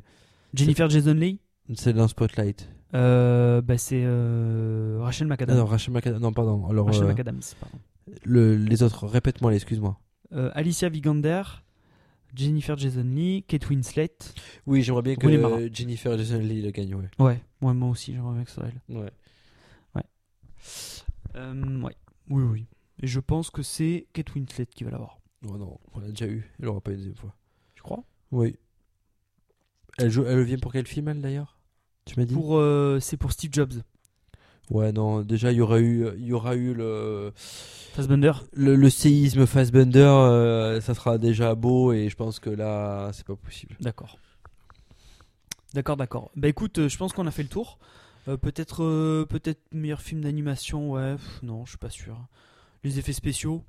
Ouais, non plus. ouais. Star Wars est nommé pour les effets spéciaux. Oh, merde, oh, c'est pas vrai. Ouais, ouais, ouais. Tiens, euh, le film t'as qui ma- a cartonné au, fi- au box-office, il a à peine été nommé qu'une fois pour les meilleurs effets spéciaux. Mais c'est quand même bizarre, même pas pour le scénario ou autre. Dis donc. Oh là là. Et S'ils étaient noirs, ils étaient en prison là, hein, franchement. Bon, attends, je te rassure, il y a quand même Seul sur Mars et The Revenant qui sont nommés, qui sont nommés aussi. Donc, euh, D'accord. T'as Fu- T'as Fury Road aussi, mais euh, bon. Ah, apparemment, il y a... parce qu'en France, on a mis à se tirer des balles dans le pied en disant qu'on fait des nominations à la con, mais il n'y a pas qu'en France en fait. C'est bien.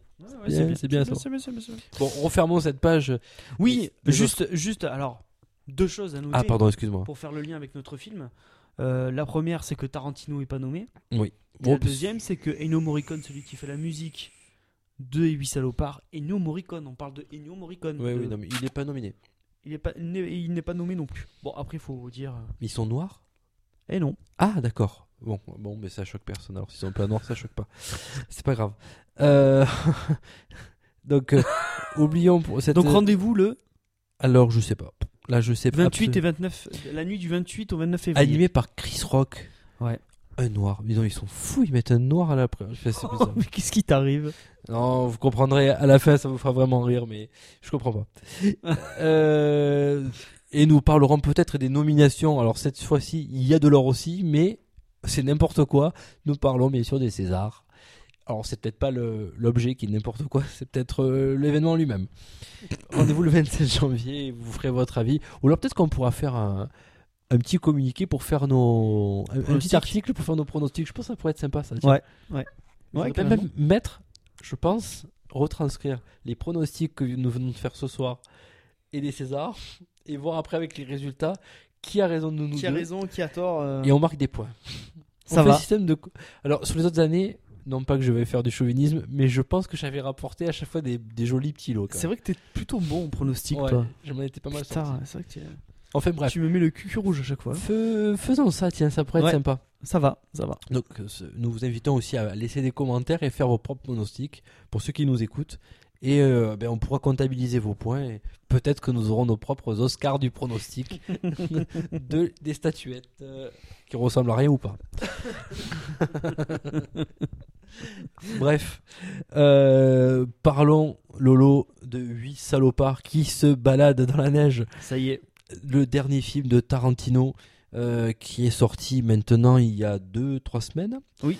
Euh, et ben donc Lolo, euh, petit traditionnel euh, compte rendu. Bah, compte rendu. Déjà parlons rapidement, très rapidement de l'histoire de ce film. De quoi ça parle Lolo? Alors on se trouve donc quelques années après la, la guerre de sécession dans le Wyoming. oui. J'adore ça. oui, J'adore le nom de cet état, le Ouais. Wyoming. Moi ça me fait penser à Cadet Olivier en fait. ça fait, ça fait vraiment américain. Ouais, pour le coup. Wyoming, one again. Donc euh, c'est en plein hiver et en fait euh, huit personnages vont se retrouver coincés à cause du temps parce qu'il y a une tempête de neige qui fait, rage. Ils vont se retrouver dans la mercerie de Mini, comme ils l'appellent. Euh, et en fait, euh, en fait, on va vite se rendre compte que ces personnages-là, enfin vite, façon de parler, hein, parce que le film dure 3 heures, euh, on va vite se rendre compte que ces personnages-là se sont retrouvés dans cet endroit, mais ça n'est pas par hasard. Et donc il va y avoir peut-être euh, certaines personnes qui ne sont pas vraiment ce qu'elles disent euh, être. Être. Et donc tout l'enjeu du film va être qui en fait qui est qui, euh, qui est le méchant, qui est le gentil. Je, je schématise bien sûr à dessein, mais donc on va savoir qui est qui et euh, comment ça va se passer tout ça, pourquoi ça a été mis en place, quelles sont les raisons de ça.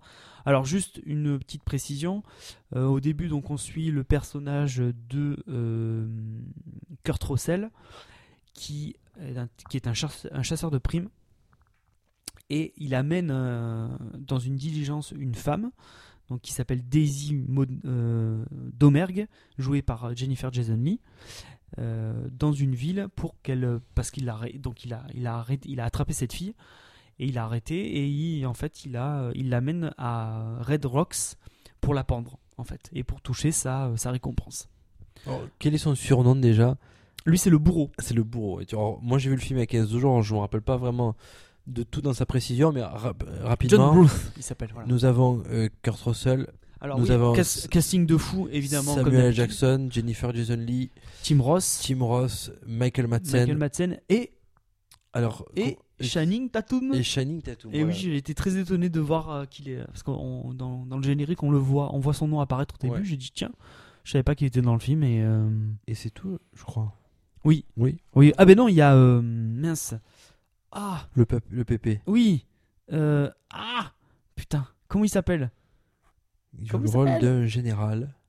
Putain, il a il a sudiste. il a eu euh, oh mais c'est fou ça. Il a, je crois il a pas eu un prix à Cannes. Non, il a eu un prix. euh, Oh putain, ça me rend fou ça. Ah, ça m'énerve quand je sais plus. Euh, Bruce Dern. Bruce Il a eu un prix à Cannes. Ouais, c'est ça. Par rapport à ce film? Non, ah, non, non, non. aurez c'était- un autre film. Bon, donc nous avons parlé de ce fin, de l'histoire de ce film. Maintenant, nous allons parler de ce que nous en pensons. Oui. Et si tu me permets, je, Je t'en prie. je vais prendre le Dis-moi- service. Dis-moi ce que tu en as pensé. Et voilà. Alors, qu'est-ce que alors j'ai parlé de alors à savoir que ce film est découpé en chapitres, assez traditionnel On va chez dire ouais, c'est comme d'habitude. hein. chez chez euh, Tarantino. Tarantino. Alors, si je me trompe pas, c'est en 6 chapitres ou en 8 Euh, 5 chapitres. Non, 6 chapitres. 6 chapitres. Alors, c'est important, c'est pour ça que je voulais me le remémorer. Alors, moi, dans l'ensemble, je commence toujours mes films comme ça, je fais, je- quand je parle des films, j'ai trouvé, euh, j'ai trouvé assez sympa. Bien qu'il y a certaines longueurs, notamment le chapitre 4 que je trouve hyper long. Ouais. Je trouve hyper long. De ce que je me rappelle du film. Mais le chapitre 4, c'est le c'est le flashback? Euh, Ou c'est le 5 Non, c'est le 5. C'est le 5. flashback, ouais. Autant pour moi. Voilà, le chapitre Oui, 4, je, oui. je le trouve hyper long. Le pour moi, le film est bon parce que ça reste. euh, alors, à moins que je dise une grosse connerie par rapport à toute la filmo de. de. de Quentin. Tarantino. Putain, je vais arriver à dire son nom ce soir à lui. voilà, parce que ça, ça aurait pu être une pièce de théâtre et je pense que ça aurait été pas mauvais en pièce de théâtre en fait, ce film. De toute façon, ça avait été un, un doute au début est-ce que oui, il l'adapte en pièce de théâtre ou ils le mettent en film Mm.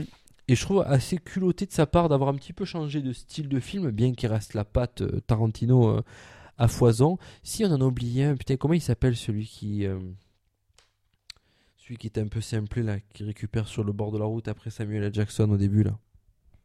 Walton Goggins. Voilà. Il est Il pas. joue Chris Manic. Euh, Manic. Manix. Ouais, Chris Mannix. Il est pas Le mal. shérif. euh, il, a- Il est pas mal, ouais. Il se révèle être pas mal après. Voilà. Au début, tu penses début- que c'est un gros débile et. euh, Ouais, il est, en fait, il est très loin d'être débile. Mm. Donc, qu'est-ce que j'ai pensé de ce film euh, excellent Enfin, excellent, non. Il est assez sympa. C'est pas le meilleur film de Tarantino que j'ai pu voir. Euh, assez osé parce qu'on reste quand même dans un huis clos et je trouve que le suspense, pour le coup, est quand même bien entretenu. Voilà. Où il y a une sorte de crescendo qui est assez bien entretenu. Et euh, qu'est-ce que je peux rajouter de plus? Les acteurs euh, tiennent tous très bien la route et je pense que c'est ce qui tient le film surtout. Euh, bon, après, moi je suis fan de, de certains. Alors, euh, j'étais surpris de voir quand même l'état physique. On en parlait avec le lot de Michael Madsen. Je pense qu'il a pris un sérieux coup de vieux, Pusher. Ouais. Je trouve qu'il y a certaines similitudes avec des personnages hors la théorie tarantinesque dont on va parler tout à l'heure. Je pense que Christopher Waltz aurait pu très bien jouer le rôle de Tim Ross. Voilà. Je trouve que c'est le, Comme par hasard. c'est le même, mais le même. Euh, des fois, j'ai cru que c'était Christopher Waltz qui le jouait. Alors, on verra après dans l'historique que. Enfin, bon, on peut- même en parler maintenant, mais euh, que Tim Ross a loupé certains films avec Tarantino pour cause d'emploi du temps, notamment parce qu'il faisait la série Lie to Me, si je me trompe pas. Oui, Et du coup, il a pris Christopher euh, Walsh. tout simple- sur euh, Inglourious Bastard. Voilà, notamment, il aurait dû jouer leur- le rôle, du, je me rappelle plus du, du nom du, du personnage que joue Christopher Walsh dans Inglourious Bastard. Ah oui, le, le sergent, enfin le... Oui, d'accord, oui, le, le soldat... Non, putain. Bon, on s'en fout. Le, le, l'Autriche, enfin le, le nazi autrichien. Voilà. euh, Donc tu- pour le coup, tu sais pas qui plagie qui. Voilà. Moi, en fait, j'ai l'impression, ça m'a fait cette impression-là. Il y avait une sorte de copier-coller du personnage.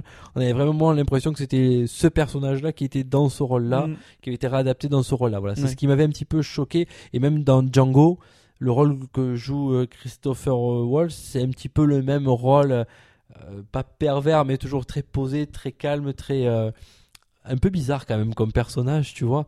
Même dans la douleur, il reste euh, très humble, très, enfin pas très humble, plein de sang-froid, un peu, un peu le côté british, un peu très british, je trouve. Mhm. un Autrichien british, ça fait bizarre de le dire, mais il- Ouais. il, a ce côté-là, un peu d'humour très pincé ou même de, bah, de, comment dire, euh, bah, il a un côté vicieux très pincé aussi. Donc euh, voilà, je trouve qu'on le retrouve assez similaire sur ces deux personnages-là. Après, le film reste assez sympa avec pas mal de longueur pour moi, mais euh, mais voilà, ça se regarde et pour ceux qui aiment du Tarantino, bon ben ils, ils en seront bien servis. J'étais content de retrouver Kurt Russell aussi. J'aime beaucoup Kurt Russell. Oui, c'est vrai. il me montre en fait en même temps euh, le, le, le coffret DVD. Non, non, non, Ah. non, non, non, non. Il joue dans. Steven Seagal? Au-dessus, au-dessus, au-dessus. Ah oui, bien sûr. C'est quoi? Alors oui, dis-moi. Le petit, le petit truc qu'il y a là, à côté du rouge. Oh ouais, mais j'arrive pas C'est. Kurt Russell. C'est Kurt Russell. Oui. Donc, dans un. Dans le. Dans. euh, c'est Jack Burton. Dans un film de. De Carpenter. D'accord. Ouais. Ouais, mais je- Parce que j'adore. euh, Comme j'ai pas vu euh, trop de Carpenter, tu m'excuseras, je, je manque beaucoup de. J'aurais besoin de ton initiation là-dedans. Ah, bah quand tu veux, il y, a le- il y a le coffret qui est juste là. euh, ouais, mais c'est le genre de quand même de film que j'aime bien ou pas? Oui, oui, tu vas. Oui, Bon, bah écoute, ce sera l'occasion un jour d'en parler peut-être. oui bien sûr. Bah, J'en avais déjà parlé de, ouais, de Carpenter déjà plusieurs fois. Mais d'ailleurs, on parle de Carpenter. Donc c'est à mon tour. Euh, je termine juste. Vas-y. J'étais content de revoir Kurt Russell. Ouais. Et euh, bah, donc, du coup, ouais, non, j'ai fini. D'accord. C'était juste pour t'emmerder en fait. Ok, sympa. Vas-y, Lolo, Euh, je te renvoie la balle. Alors, euh, oui, euh, bien sûr. Ah oui, bon, donc je parlais de Carpenter. mais Alors c'est vraiment un hasard d'ailleurs. Euh, Tarantino a déclaré que euh, le film qu'il avait inspiré pour euh, faire euh, Les Huit Salopards, c'était The Thing de John Carpenter. Donc Kurt Russell joue dedans aussi. Euh, et je crois que c'est la phrase qui m'a été fatale. C'est-à-dire que hum, j'y ai vu trop de choses. J'ai vu trop. Je, me suis attendu à autre chose et je, je pensais que. Je dis putain, il prend. Alors attends, ça va être un huis clos dans la neige, enfin dans un. Donc ce qui est le cas de, de, The Thing. Euh, et donc on sait très bien qu'avec Tarantino ça va finir en. Ça va finir en carnage. Je me suis dit mais il va, faire un. Il va faire un film d'horreur en fait. C'est clairement ça quoi. S'il parle de- pourquoi est-ce qu'il parle de The Thing? C'est forcément que tu, tu c'est pas juste de la neige, un huis clos dans la neige, c'est pas que ça quoi. Euh, donc je, je me, je me faisais plein de films dans ma tête, je me suis dit oh putain ça va être ça va être fou quoi. Et je crois que j'ai trop voulu voir une filiation avec euh, The Thing euh, avec The Thing et, et ça m'a été et j'aurais peut-être pas dû faire ça. Euh, tout ça pour dire que euh, je, me suis un peu ennuyé à la vision de ce film. Je suis, je suis encore très divisé à propos du film. Parce que quand je suis sorti de la salle, je savais pas si je l'avais aimé ou, si je l'avais pas aimé. Aujourd'hui, maintenant que j'ai un peu un peu digéré le film, euh,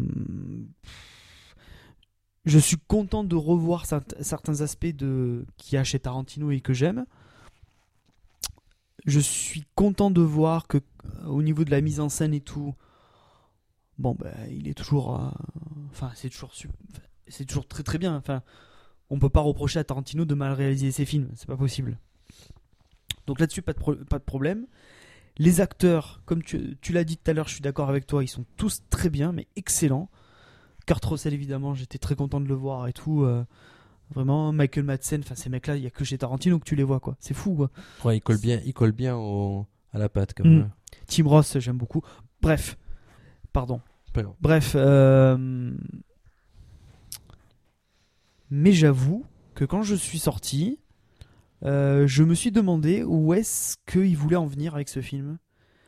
Euh, C'était quoi son ambition dans ce film? Qu'est-ce qu'il a voulu nous montrer dans cette histoire?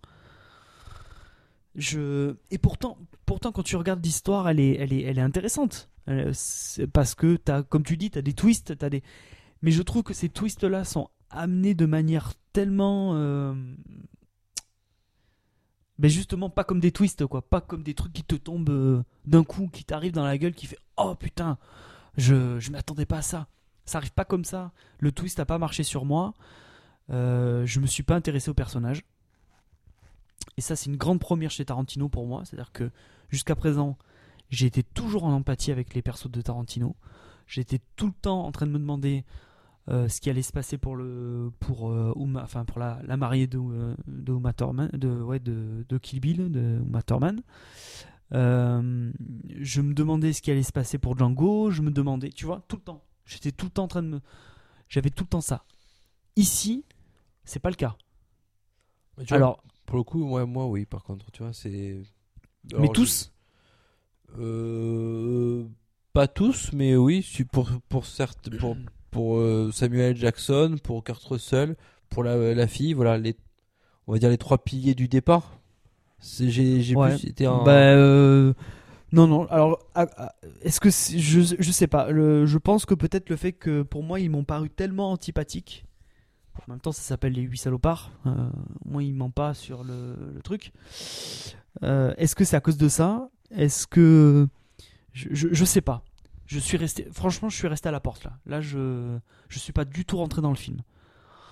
C'est euh, la première fois que ça me fait ça avec un film de Tarantino. Je crois que mais pourtant je, je, je- j'apprécie la démarche qu'il avait fait parce que lui il a, donc il a voulu faire en plus le chemin du film a été très chaotique hein, parce que quand il avait Mm. t'étais au courant de ça ouais que le, le, premier jet- le, pro- scénario voilà, le- le, piraté. le premier jet du scénario avait, avait fuité sur internet et tout, il était vénère, il voulait pas le faire, enfin il voulait plus le faire, et finalement il a décidé de le refaire, il a un petit peu changé des choses et tout. Donc déjà ça, Il, a fait une lecture publique. il a fait une lecture publique et ça a très bien marché, et, euh, et ça, ça a dû, le, ça a dû le, lui donner envie de, de, de, de, de continuer. Et euh, donc ça, et puis le fait de, de, de quand même prendre à revers le, le western, parce qu'il s'agit quand même d'un western, mais tu te rends compte que un western c'est censé être euh, des films dans des grands espaces, avec des images magnifiques, avec... euh, euh, tu vois, des, des, des- des, personnages très euh, caricaturaux, on peut dire ça comme ça. Peut-être moins sur la fin avec, euh, avec les Sergio, avec les, les Léon, où tu as des, des anti anti-héros plus que des héros. Là, c'est ce qu'il reprend. Il fait appel à Ennio Morricone. Ennio Morricone, donc entre autres des films de, de Sergio Leone, il a fait. Il a fait la musique de Carpenter, donc de The Thing. Donc, je suis content de la démarche parce qu'il prend à revers le genre il en propose autre chose. Donc j'étais content enfin, euh, de cette proposition-là. Mais je suis resté à la porte du film, quoi. Je, je, je, je me suis quand même pas mal ennuyé. Je pense que le film est trop long, clairement. Le film est beaucoup trop long. Il aurait dû resserrer ça. Et encore, nous avons vu une version courte du film. Bah alors attends, c'est. Parce euh, qu'il reste euh, 8 ou 9 minutes pour les cinémas qui, le, qui diffusent en non-version numérique, c'est-à-dire encore sous Ah format de oui, parce qu'il y a une intro et il y a l'entracte aussi. Absolument. Ouais, ouais, ouais, c'est vrai, ouais. Ouais, ouais, ouais, bah ouais, mais on n'a pas eu de la chance, nous, de le voir. euh, Alors, pour le coup, d'ailleurs, il a tourné sur un format. Alors, j'ai, 70 j'ai- mm. Voilà, je pensais à ça, mais j'avais peur de dire une connerie, très honnêtement. Pellicule 70 mm. Voilà, pour le coup, je trouve que l'image est, est belle et je trouve. Enfin, moi, l'endroit où je l'ai vu, où c'est pas forcément sur ce même format-là, pour le coup, j'étais assez content parce que c'est vrai que ça donne une sorte de qualité, puis il a une sorte de nostalgie, ne serait-ce que dans les- le, le caractère d'écriture qu'il utilise, la musique colle super bien. euh, Enfin, voilà, je trouvais ça assez emballant aussi. Je- je- maintenant que j'y repense, pardon, mais de t'avoir coupé, ouais, non, non, ça, ça va, euh, pas de souci. Mais euh. vas-y, continue, je t'en prie. Non, non, mais je suis, mais je suis d'accord avec toi là aussi. Tu- tu- en fait, il y a plein de choses qui me plaisent, Mm. mais j'arrive pas à aimer le film en fait. Et c'est la première fois que que je me dis, euh, ben j'aurais peut-être pas envie de le revoir. C'est terrible de dire pour un film de Tarantino. Euh, Ben, alors que tous les autres, ouais, je les reverrai avec plaisir. Même Inglourious Bastard que que j'aime un peu moins finalement avec le temps, mais je les reverrai avec plaisir, tu vois. Et ben celui-là non. Celui-là, euh, je, je sais pas. Alors peut-être peut-être que j'étais fatigué, peut-être je sais pas. Tu vois, des fois tu te dis Ouais, euh, ouais, t'es pas dans vrai. les meilleures dispositions pour voir un film de, de 3 heures aussi, tu vois.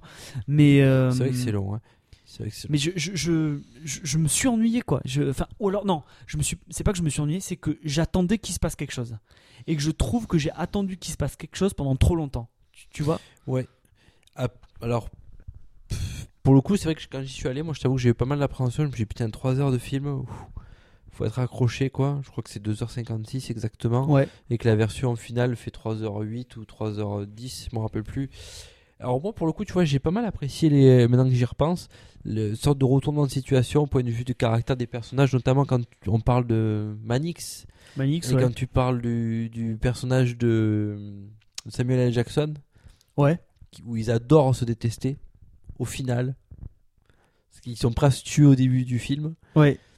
Alors, attention, spoil, où à la fin du film, ils sont presque alliés dans la mort. Ils sont quoi. alliés quoi. Ouais. Mm. Alliés dans la mort, où Mm. notamment ils partagent cette fameuse lettre de, De Lincoln. de, hein. de Lincoln, où je trouve ça, enfin, moi j'ai trouvé ça, je trouvais ça génial, où il le fait limite passer pour un con. Et on reste quand même sur ce doute, est-ce que la lettre soit authentique ou pas Ou alors j'ai pas bien compris. Mais on ne sait pas si la lettre est vraiment authentique ou pas, ou si c'est un, un gars qui lui a filé. Voilà, il y a quand même une sorte de Moi, doute. je- alors moi je pense que C'est une vraie lettre, moi je pense. non non je, je, pense que c'est que c'est la c'est une lettre c'est une c'est mon hypothèse hein. je pense que la lettre c'est euh, c'est Jackson qui l'a écrit enfin c'est euh, son personnage à lui Ouais. je sais j'ai oublié son nom son personnage à lui mais je trouve que mais je crois que l'autre devient complice de la super chérie et dit euh, et c'est pour ça qu'il fait référence à euh, ouais euh, ma ma euh, ma bourgeoise Ouais. quand il appelle ma ah ma bourgeoise mais quand il dit ça je pense qu'il dit ouais t'as bien trouvé enfin t'as bien fait d'utiliser cette, ex- cette expression là Ouais. parce que je trouve que ça colle bien avec euh, l'idée qu'on se fait de Lincoln et que ça colle bien avec euh, avec ça quoi Et, et j'aime bien cette idée aussi de, voilà, de, de sorte d'alliés dans la mort, où ils se retrouvent euh, ben, un peu pris à leur dépens dans un guet-apens qui leur était pas du tout destiné. Et euh, voilà, j'ai bien aimé, j'ai bien aimé ce côté-là en fait. Dès qu'ils Mm. se sont retrouvés face à l'adversité, bon, du fait qu'ils pouvaient pas se déter- enfin, qu'ils pouvaient pas se piffrer, ça les a rapprochés quoi, en gros. Et j'ai bien aimé aussi le fait que à partir du moment où ils sont dans la bergerie, tu commences à comprendre euh, qu'il y a un truc qui est anormal et qu'il y en a un parmi tous les personnages qui est un allié de la prise de la condamnée à mort. Là, du coup, j'ai bien aimé ce côté-là de recherche de qui c'est, qui sait pas, parce qu'on s'est tous posé la question. Ah, Enfin, moi, je me suis posé la question à vouloir essayer de savoir qui c'était en fait.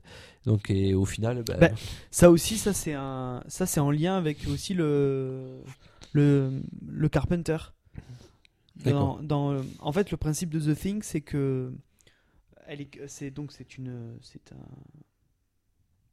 c'est- c'est une forme extraterrestre qui peut prendre la forme de, de tout de tout ce qu'elle veut et donc en fait elle euh, elle s'immisce dans un groupe d'humains et donc elle prend l'apparence de certains humains et à un moment dans le film euh, donc euh, tu as tous tous les mecs dans, dans une même pièce et ils font un espèce de test pour savoir qui qui est humain et qui ne l'est pas.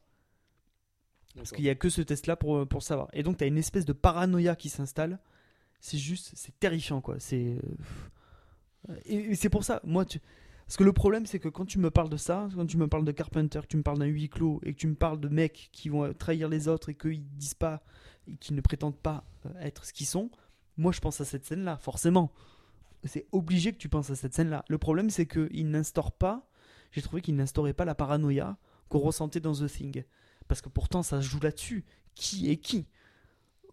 Du coup ça, ça amène à avoir peur de ce que l'autre peut être et pourquoi il est là, tu vois. Et, et ça, Alors peut-être que j'amène trop l'affiliation avec l'autre film. Ouais, je pense aussi. Mais, et alors, donc- pour moi, du, coup, ça me gâche quoi. Mais, mais je trouve que. Alors pour le coup, tu vois, moi je l'ai eu justement, à se me, vraiment m'interroger sur le personnage, sur le de faire des gestes qu'il faisait, voilà. J'ai eu ce ressenti-là, moi. Ouais. C'est euh, ouais, parce que j'ai peut-être pas d'expérience dans ce type de film-là. Et que du coup, Non, pour moi, la euh, curiosité était bien. Pour moi, j'avais la curiosité vraiment de. C'est ce qui m'a permis de de passer le cap du quatrième chapitre, honnêtement, parce que euh, ouais, je. C'est vrai qu'il ouais, c'est vrai qu'il est plus long que J'avoue que le quatrième chapitre, euh, ouf, quand il s'est terminé, j'ai fait putain, j'espère qu'on va on va un peu passer à l'action parce que pour le coup, ça fait c'est un peu long là. Ouais, ouais. J'avoue que c'était un peu long. Voilà, après c'est c'est mon ressenti. Mais, quoi. mais oui, oui, je pense qu'il aurait gagné vraiment à resserrer son film. Quoi. Le 5 Ah. c'est le flashback Le 5, c'est le flashback. Ouais. et le 6 c'est euh, le, final, final. ouais. Mais euh, ouais, ouais, je, je, je- Le 5 est le flashback et le début du final, ouais. Il aurait. euh, il aurait. je- je- ouais. Alors après, je pourrais pas te dire euh, euh, quels sont les passages qu'il faudrait, qu'il aurait fallu enlever ou tu, tu vois. Bah après ça reste ils sont tous utiles en fait. Bah, ils sont tous. Ouais, c'est pour ça, c'est pour ça. Donc moi, moi, je, franchement, le film aurait gagné à, à, une- à être une demi-heure plus, plus Ouais, court, plus quoi. court, ouais, vrai. Mais tranquillement. Pourtant, tu vois, Django, il fait 2h40 et ça passe, quoi. Mm.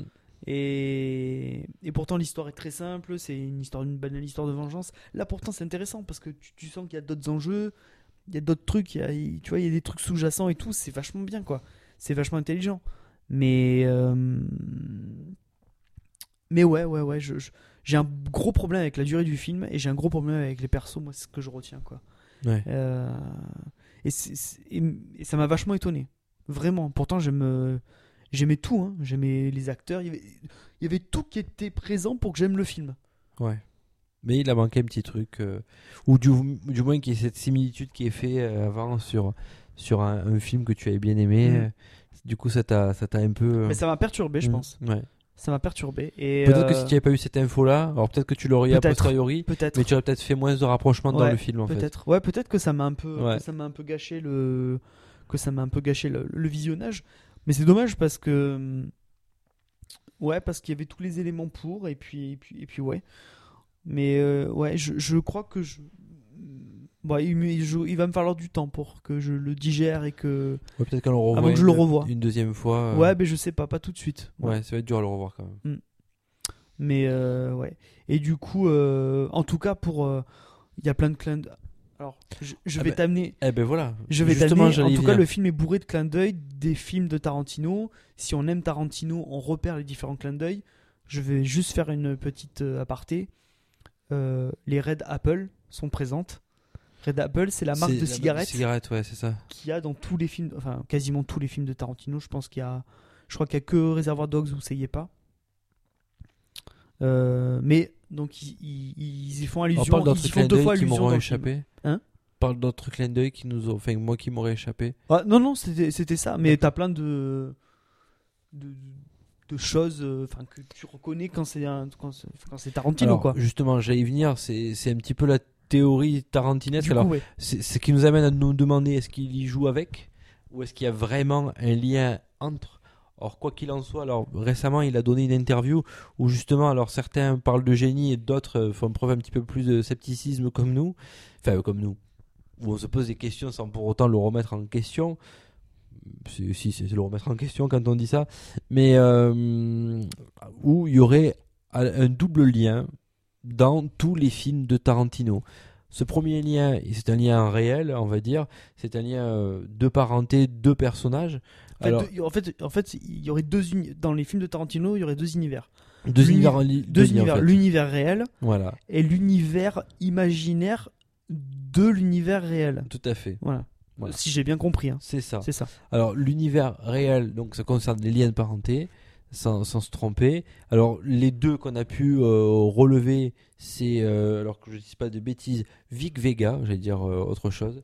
Vic Vega, joué par Michael Madsen à l'époque dans Reservoir Dogs, qui est le cousin de Vincent Vega, joué par John Travolta dans euh, Pulp Fiction. Ouais. Voilà. Donc ça, ça serait un premier lien. Et un deuxième lien qui était beaucoup plus difficile à Juste, trouver. je te coupe. Il Oui. y a même eu un film en projet qui s'appelait. Non, t'as raison. Il... Non, t'as raison. C'est euh, c'est des frères. C'est des frères. Ah, c'est des frères. hein. C'est des frères. Parce qu'il y avait même un projet de film qui serait appelé Les Vega Brothers. Ah, que bah Tarantino avait. Pendant très longtemps, il a eu ce projet-là en, en tête. D'accord. Donc, Donc, euh, c'était des frères. C'est ce qu'on oui. avait parlé au Je sais tout plus si début. c'était des frères voilà. ou des cousins, mais non, c'est des frères. Et un autre lien, alors, euh, de Lee Donovitz, joué. Alors, c'est Tarantino qui avait été scénariste du film, Donc de. de Tony de- Scott, non, mais le, le- le nom du film, c'est. euh, True, True Romance, True Romance, voilà. ouais. qui est le fils de Donny Donovitz, Donovitz pardon, euh, joué par Eli Ross, c'est l'ours juif dans Inglourious Inglourious Bastard. Voilà. Donc ça, ce sont des premiers euh, liens qui se font sur ces films. Donc c'est vrai que moi, franchement, il a fallu que je lise l'article pour vraiment faire les rapprochements. Honnêtement, j'ai pas la mémoire suffisante pour euh, me rappeler de tous les films par cœur de Tarantino. En même temps, on voit tellement d'autres films que c'est vraiment de se rappeler de tout. Et l'autre, l'univers de lien, c'est plutôt. Alors, tu disais, c'est l'univers. Euh, c'était le réel, l'univers réel relié dans un univers imaginaire. Non, en fait, en fait, c'est l'inverse. En fait, en fait, tu as, donc t'as, euh, on on va prendre un exemple. Dans l'univers réel, il y Oui. aurait euh, Pulp Fiction. Voilà. Et les personnages de notre film évoluent en parallèle de ce film-là. Eh ben, euh, donc oui. Et, et, par exemple, des personnages de Pulp Fiction pourraient regarder des films à la télé et ils pourraient regarder Kill Bill à la télé. Ouais, c'est ça. Donc ça. Uma Thurman serait un personnage de l'univers imaginaire de, euh, de, de- enfin, de l'univers imaginaire qui est euh, qui, qui se trouve dans l'univers réel de ces films. Voilà, tout à fait. Donc je sais pas si c'est très clair Oui, ce que je oui. viens de dire. En, en gros, Mais donc bah, en Vic plus- Vega, Vic Vega, enfin Vic- euh, Vincent Vega pourrait très bien regarder Kill Bill à la télé. voilà. Ça c'est l'exemple le plus euh, clair. Alors, ben justement, ben, tu, tu as parlé de Matt Thurman et tu étais vraiment pas loin de la réalité. Ou dans Pulp Fiction, dans la scène avec ben, Vincent Vega, où elle parle comme quoi elle est actrice et qu'elle pourrait jouer le, le rôle, euh, jouer un rôle dans une série d'un gang de tueurs. C'est ça. Eh ben, ça fait référence, euh, quelques années plus tard, bien évidemment, à Kill Bill, avec le fameux gang de tueurs dont faisait partie euh, Uma Thurman elle-même. C'est ça. Donc euh, c'est voilà, et c'est ce genre de lien là qu'il y a. Euh, j'en oublie, enfin j'en oublie peut-être. T'en as d'autres en tête ou pas? Liés à- cet univers-là? Je sais plus. Je sais plus. Ah Bah t'as. Bah oui. Tu parlais de, de Tim Ross tout à l'heure Oui. et de euh, Christopher Waltz. et de Christopher Waltz. Eh bien, il semblerait que le personnage de Tim Ross dans Les Huit Salopards soit un ancêtre du Ah. personnage de Christopher Waltz dans Inglourious Basterds. Oh oui, d'accord. C'est ce qui a amené après toute la théorie qui a été élaborée derrière. Oui, c'était le sujet principal. Mm. D'où l'extrême ressemblance qu'il y a entre les deux. C'est peut-être volontaire aussi quelque part. Donc du coup, euh, il y a deux Alors, théories. Euh, voilà. Alors, ça- on, a deux, en on a deux façons de penser. Est-ce qu'il en joue Parce que quand on lui a présenté cette théorie-là, est-ce qu'il en joue pour? Est-ce que c'est vraiment ça? Alors moi, pour moi, c'est. Au vu de tout ce qu'on vient de dire, et en plus c'est vérifiable. Pour moi, ça reste. euh, Pour moi, ça reste vrai. Voilà. Ça m'étonnerait pas. Toi, tu penses que c'est plausible, qu'il Voilà. fait tout ça euh, vraiment. euh, Alors, il fait tout ça, ou du moins il fait un petit rappel sur chacun de ses films, ou à un de ses films, dans son nouveau film, oui, je pense, oui. Je pense qu'au vu du, du cinéphile et du sériephile, parce que c'est... Alors, moi j'avais entendu, tu vois, pour le coup, que c'était des séries de western qu'il avait... euh, qu'il avait... euh, euh, qui lui avait inspiré pour faire ce film-là. D'accord. Voilà. J'avais Pardon. j'avais pas lu alors, tout bêtement dans Halluciné, dans les trucs à savoir. Il disait plutôt que c'était des séries qu'il avait inspiré sur, pour faire ce genre de film-là. Alors, c'est peut-être euh, autre. Il a fait peut-être une autre interview où il a rajouté euh, un Carpenter, mais voilà. En, en l'occurrence, euh, voilà ce que, ce que moi j'avais relevé. Est-ce que tu vois quelque chose à rajouter sur ce film Lolo ou on peut passer directement moi notre non. Alors juste pour pour dire ce que tu, moi je pense que c'est, enfin que c'est bidon, c'est marketing. Ouais. Enfin, je- les clins d'œil existent parce que parce que je pense, comme tu dis, qu'il est assez intelligent pour les pour mettre quelques petites bribes, mais de là à dire que tout fait partie d'un univers étendu et tout, ça par contre c'est marketing. Parce qu'aujourd'hui on est dans le monde de- des univers étendus. Merci, euh, merci le nouvel Hollywood, euh, tout ça, Euh, parce qu'on ne- les gens, enfin les, mecs ne, font que ça, quoi. Univers étendu, univers étendu. Ah, ah t'as vu? Ah, dans ce film-là, on parle de ça. Oui, ben c'est un lien avec le film qui a ça. Donc c'est, tu vois. Donc je pense que c'est du bidon, mais que effectivement, il fait des tout petits clins d'œil euh, parce que ça l'amuse, quoi. pas parce que c'est pensé comme être un vrai univers partagé, ouais, pas étendu, partagé Ouais. euh, dans au sein de sa filmographie. euh, Je crois que pff, là, là, il faut, il faut pas, il faut pas déconner non plus. C'est, faut arrêter avec ça, quoi. D'accord. Et peut-être est-ce qu'un jour on aura la réponse de savoir ce qu'il y avait dans la mallette de Pulp Fiction? C'est vrai que ça reste un suspens. Peut-être, j'ai même pas pensé à ça, tu vois. Euh, J'avais vu ça euh, dans. euh, je crois que c'est dans des, dans des bonus DVD de Reservoir Dogs. où en fait on voyait Tarantino et, les, mecs lui posaient des questions sur, sur, sur ses films et tout. Il revenait un petit peu sur sa carrière, quoi. Et à un moment donné, il dit il y a une, théorie sur Pulp Fiction. Peut-être que tu l'as entendu. C'est euh, donc par rapport, à, par rapport à la mallette. On ne connaît pas le, on ne sait pas le contenu. Et certains gens disent que euh, dans la mallette, il y aurait l'âme de euh, Marcellus Wallace. Tu vois qui c'est Marcellus Wallace? Oui, le, le gros black. Oui. Le black costaud là. Et en fait, qu'il aurait signé un pacte avec le diable. D'accord Et que le diable aurait aspiré son âme. Et, et que lui, en fait, euh, essaierait de retrouver son âme, euh, machin. Et que, en fait, il aurait aspiré l'âme de Marcellus Wallace par la nuque. Et que c'est pour ça qu'il a un pansement sur la nuque. D'accord?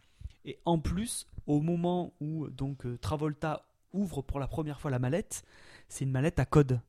Et le code de chaque côté, c'est 666. Alors, donc du coup, il y en a qui sont partis dans des délires. Lui, alors, euh, il a joué de ça en disant Ah, peut-être, je sais pas, mais vous saurez jamais ce qu'il y a dedans et tout. Ah, Donc, mais peut-être qu'un jour, on aura un- une bribe de réponse. euh, donc, Oui, euh, c'est vrai que quand on a ce genre de mystère-là, on a toujours envie de savoir. Ouais. Bon, Lolo, on va Euh, peut-être passer à la notation de ce film. oui, oui. Combien- Ah. Alors, combien tu lui mets Tiens. J'ai commencé à parler, je te laisse en premier noter, tiens. Ah là là. Euh, sur 5, toujours. Toujours. Et je vais lui mettre 2,5. Moi, Deux. je, je, je suis toujours un, un demi-point de plus généreux que toi. Je, je mets, je mets ce demi-point, ce qui fait 3 pour moi. 3 sur 5. Très bien. Donc ça fait 2,75. Donc, allez le voir quand même. Ça reste, enfin, pour moi, ça reste sympa à aller voir. Oui, c'est. Enfin, les Surtout films, faut- que- les films de Tarantino, c'est des films à voir. Ouais, voilà, c'est un film à voir. Regardez-le et puis, pareil, ne vous gênez pas, laissez vos, vos commentaires ou d'autres subtilités qui nous auraient échappé. N'est-ce pas? Nous fermons euh, notre page tarantinesque, n'est-ce pas Pour aborder cette fois-ci un sujet peut-être plus, eh ben, plus rentre dedans. C'est notre passage Ah. coup de cœur, coup de gueule. Et je pense que ce soir, nous sommes plutôt d'humeur ronchonne. On est un peu ronchon. ouais. Voilà, et donc du coup, nous allons euh, faire notre coup de, euh, coup de gueule. Lolo, tu avais un coup de gueule? Ouais, ouais, ouais, ben c'était par rapport à euh, donc par rapport à Galabru. Euh, mon coup de gueule, moi, c'était juste. Je vais faire très très très court. hein. C'est juste par rapport à, la façon dont ça a été traité, ou euh, par rapport à la façon dont on a, on a traité la carrière de ce mec-là, où euh, on ne, re- en fait, Galabru, pendant des années, il a été critiqué pour une façon de faire, pour une façon de jouer, d'accord? Euh, donc ça a souvent été euh, un reproche qu'on lui a fait, qu'il jouait toujours la même chose, qu'il était toujours euh, dans les mêmes, les mêmes mimiques, les mêmes façons les mêmes expressions, les mêmes trucs, ça. Et au final, donc et notamment à cause de Bienvenue chez les Ch'tis, où en fait il n'a simplement fait que refaire ce qu'il a toujours fait depuis des années, d'accord? Donc il a refait son Galabru. Euh, Et là, on a crié au génie. et tout le monde a dit que c'était que c'était incroyable et que c'était un génie et tout le monde n'a retenu que ça quoi. Et moi quand on me dit euh, quand j'en discute avec des gens et qu'on me dit ah ouais Galabru ah putain dans les ch'tis il était trop bien. Putain mais mais, euh, mais mais vous vous rendez compte de ce que vous dites quoi mais arrêtez quoi. Arrêtez. Arrêtez. Regardez allez voir plutôt les vieux films qu'il a fait où il jouait comme ça et c'était génial et il avait des vrais rôles. Il était là pendant tout le film et tout. Regarde notamment La Cage aux Folles. La cage aux folles par exemple. Il est exceptionnel. Bon, allez voir ces films-là, allez voir les vieux films que plutôt d'aller me parler de Bienvenue chez les Ch'tis, où tu le vois deux minutes, il fait ce qu'il a toujours fait, évidemment puissance 10, d'accord Parce qu'entre temps il s'est passé je sais pas combien d'années. Donc moi mon coup de gueule c'est ça, c'est de ne retenir que cette partie-là de Galabru, de retenir les Ch'tis, de retenir, de, de, de dire que c'était un grand acteur, euh, Alors moi je l'ai dit que c'était un grand acteur, mais parce que j'ai vu ce qu'il a fait avant, tu vois. Parce que Mm. je je dis pas que je connais le cinéma, je, Je dis pas que c'est un simplement- grand acteur seulement parce qu'il est mort. Exactement, voilà, c'est là où je voulais en venir. Moi, je sais parce que j'ai vu des films de lui et que j'ai toujours aimé ce mec-là. Euh, Aujourd'hui, les gens ils te disent, les gens qui ont vu Bienvenue chez les Ch'tis, ah ouais, Galabru, c'est le vieux qui faisait, oh, c'est des chiens, c'est des chiens, c'est des chiens, tu vois. Et putain, mais au secours quoi. Et tu sais ce qui m'a fait le plus mal au cœur? Je crois que c'était une cérémonie des Césars. Ils ont, ils, lui ont ils lui remettaient un prix, euh, un César d'honneur, il me semble. Et il a, et en fait, je suis persuadé qu'ils lui ont demandé de jouer. Non, je l'ai pas vu, ça, je m'en Tu l'as pas vu? Non. Je suis persuadé de ça.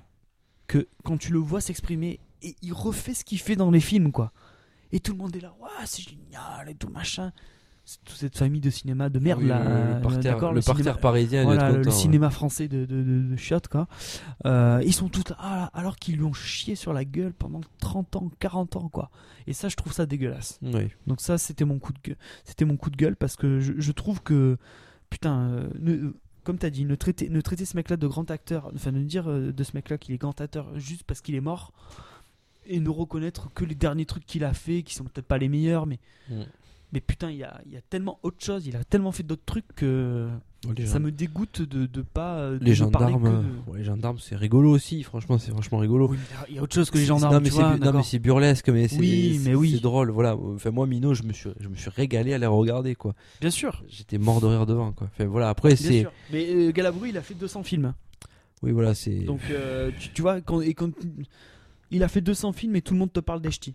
Donc, c'est. Tu vois, pour le coup, ça m'a donné envie de voir le film Le Juge et l'Assassin, pour lequel il a été césarisé. Ouais, ouais, bien sûr. c'est ça a j'ai toujours dit que les enfin là j'ai l'impression que je me répète de de podcast en podcast mais pour moi le mec qui sait te faire rire saura te d'autant plus peut tout faire quoi il saura d'autant plus te faire pleurer ou ou voir frissonner pour moi ces mecs là quand Ah, tu, bah, c'est c'est les, quand meilleurs- tu sais faire rire tu sais tout c'est les faire meilleurs acteurs du monde. tu sais tout faire Euh, petite anecdote, mais bon, ça tu le sais. Toi, tu la connais, toi, l'anecdote. Il a joué dans le premier film ou des inconnus. Le téléphone sonne toujours deux ah fois. oui c'est vrai oui putain oui je me Et- rappelle plus de ça Il a un assistant, et c'est Jean Reno.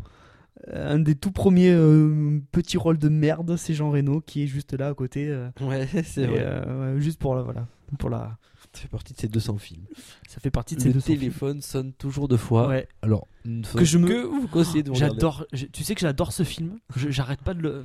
Il y a eu des moments où je le regardais en boucle et tout. C'est. Il est nul hein ce film, mais j'adore. Si, mais en même temps, il reconnaît. Il est nul, mais j'adore. Ça fait partie de notre incohérence de la soirée. voilà. Moi, mon coup de gueule, si je peux me permettre. Parce Tout que à fait, tu il faut jamais interrompre le coup de gueule de quelqu'un sous peine de te prendre un autre coup de gueule dans la tête. Voilà. Est-ce que, je- tu avais terminé ton coup de gueule? Oui, j'ai terminé. Mon coup de gueule à moi Ah. ce soir, ce sera un coup de gueule racial. Oui. Racial? Ouais, oui, messieurs dames, c'était un coup de gueule racial.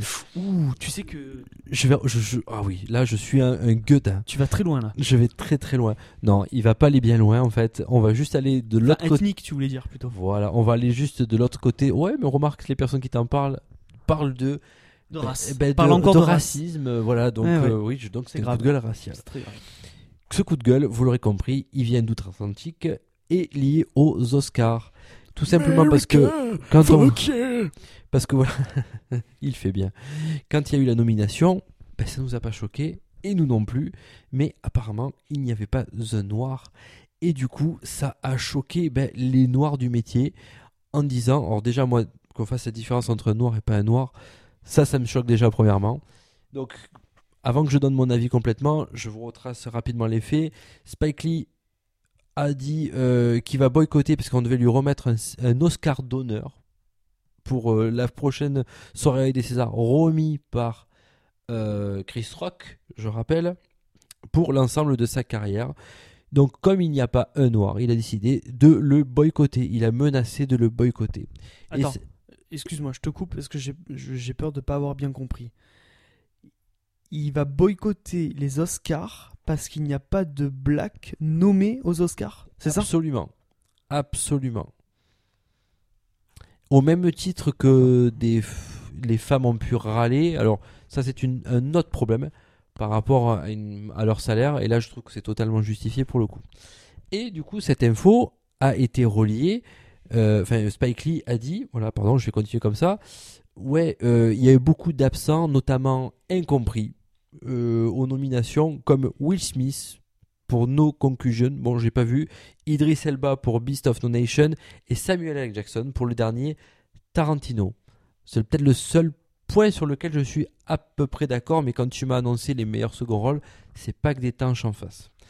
Et ça a été relié par, devinez la femme de l'un de ces personnages que je viens de vous dire, Jada Pinkett Smith, qui euh, ben, euh, a mis euh, un hashtag, alors honnêtement ça m'a tellement intéressé que je, ne l'ai pas retenu, qui a été extrêmement relié, du coup ça a provoqué ben, une onde de choc assez importante outre-Atlantique, ce qui paraît assez incroyable. Alors, moi, ce que je tiens à dire, le coup de gueule, c'est que pour moi, un talent, ça ne s'évalue pas sur sa couleur de peau, mais ça s'évalue pour son talent. Ce qui semble. euh, Voilà. Oui. Alors, du coup, je me suis amusé à regarder un petit peu pour voir euh, quelle euh, personne avait été non nominée, ou Oui. elle n'avait jamais gagné un Oscar. Tu as parlé Oui. l'heure de Tom Hanks, bon, lui, il en a gagné, mais par exemple, pour les dernières euh, cérémonies des Oscars, il n'est pas nominé. C'est pour ça que j'ai insisté lourdement tout à l'heure en disant Ah ben tiens, il n'est pas nominé. C'est quand même bizarre. Stanley Kubrick n'a pas reçu d'Oscar. À Ouais. savoir, Christopher Nolan, pareil. DiCaprio, pareil. Ed Harris, Gary Oldman, Alfred Hitchcock, Joaquin Phoenix. Ed Harris, il a jamais eu d'Oscar? Jamais d'Oscar. D'accord. Joaquin Phoenix, Harrison Ford, George Lucas, Bill Murray. Et j'en passe et des meilleurs, messieurs, Ouais, dames. George Lucas, c'est normal. Mais non, mais après, en tant que producteur ou en tant que scénario original, rien. Ouais. Rien du tout, quand même. Star Wars, qu'on aime ou qu'on n'aime pas, tout le monde connaît, tout le monde a entendu. Ah oui. Voilà, donc euh, George Lucas, jamais rien. Je pense notamment à Joaquin Phoenix. Il y a eu Tom Cruise aussi qui n'a pas eu d'Oscar. Euh, DiCaprio, Titanic, bordel de merde. Non, attends, ça va, Titanic, il a eu 12 Oscars. hein, mais tu il vas faut- pas non, mais- non, mais il faut revoir aussi le contexte. À l'époque, euh, enfin, je me rappelle plus qui l'avait gagné exactement, mais il y avait pas. Enfin, je l'ai si, je l'ai regardé, mais c'était pas non plus. euh, je me rappelle plus qui c'est qui l'a gagné, mais c'était pas exceptionnel non plus quoi. Il me semble que c'est peut-être l'année de Daniel Day-Lewis ou pas pour. euh, 98 ouais. C'est en 98, euh. Ou 97 peut-être. C'est, je me demande si c'est pas pour Chicago. J'ai un doute. Non, non, Chicago, c'est plus vieux que ça. c'est, c'est pas. ouais, hmm, C'est plus vieux, Chicago. J'ai un doute. C'est vérifier. 2000. euh, Fait quoi qu'il en soit, ces personnes-là qui méritent largement de gagner cet Oscar-là ne l'ont pas gagné. C'est peut-être même plus récent, Chicago. Peut-être les années 2000. Plus années 2000, je dirais. Enfin bref, voilà, c'est tout ce que je voulais dire. Le coup de gueule, c'est arrêtons de mettre, euh, je sais pas moi, arrêtons de dire euh, black, blanc. euh, qu'est-ce que qu'est-ce qu'on en a à foutre, franchement. S'ils sont bons, ils y seront. Euh, S'ils sont pas bons, ils n'y seront pas. Il y a peut-être des choses à régler de manière plus urgente, notamment bah, une actrice qui gagne un Oscar, qui gagne trois fois moins qu'un acteur. Effectivement, là, ce n'est pas normal. N'oublions pas 12, Ye- 12 Years a Slave, qui cette année-là, les Blancs ne se sont pas euh, offusqués en disant meilleur acteur, meilleur producteur, meilleur film.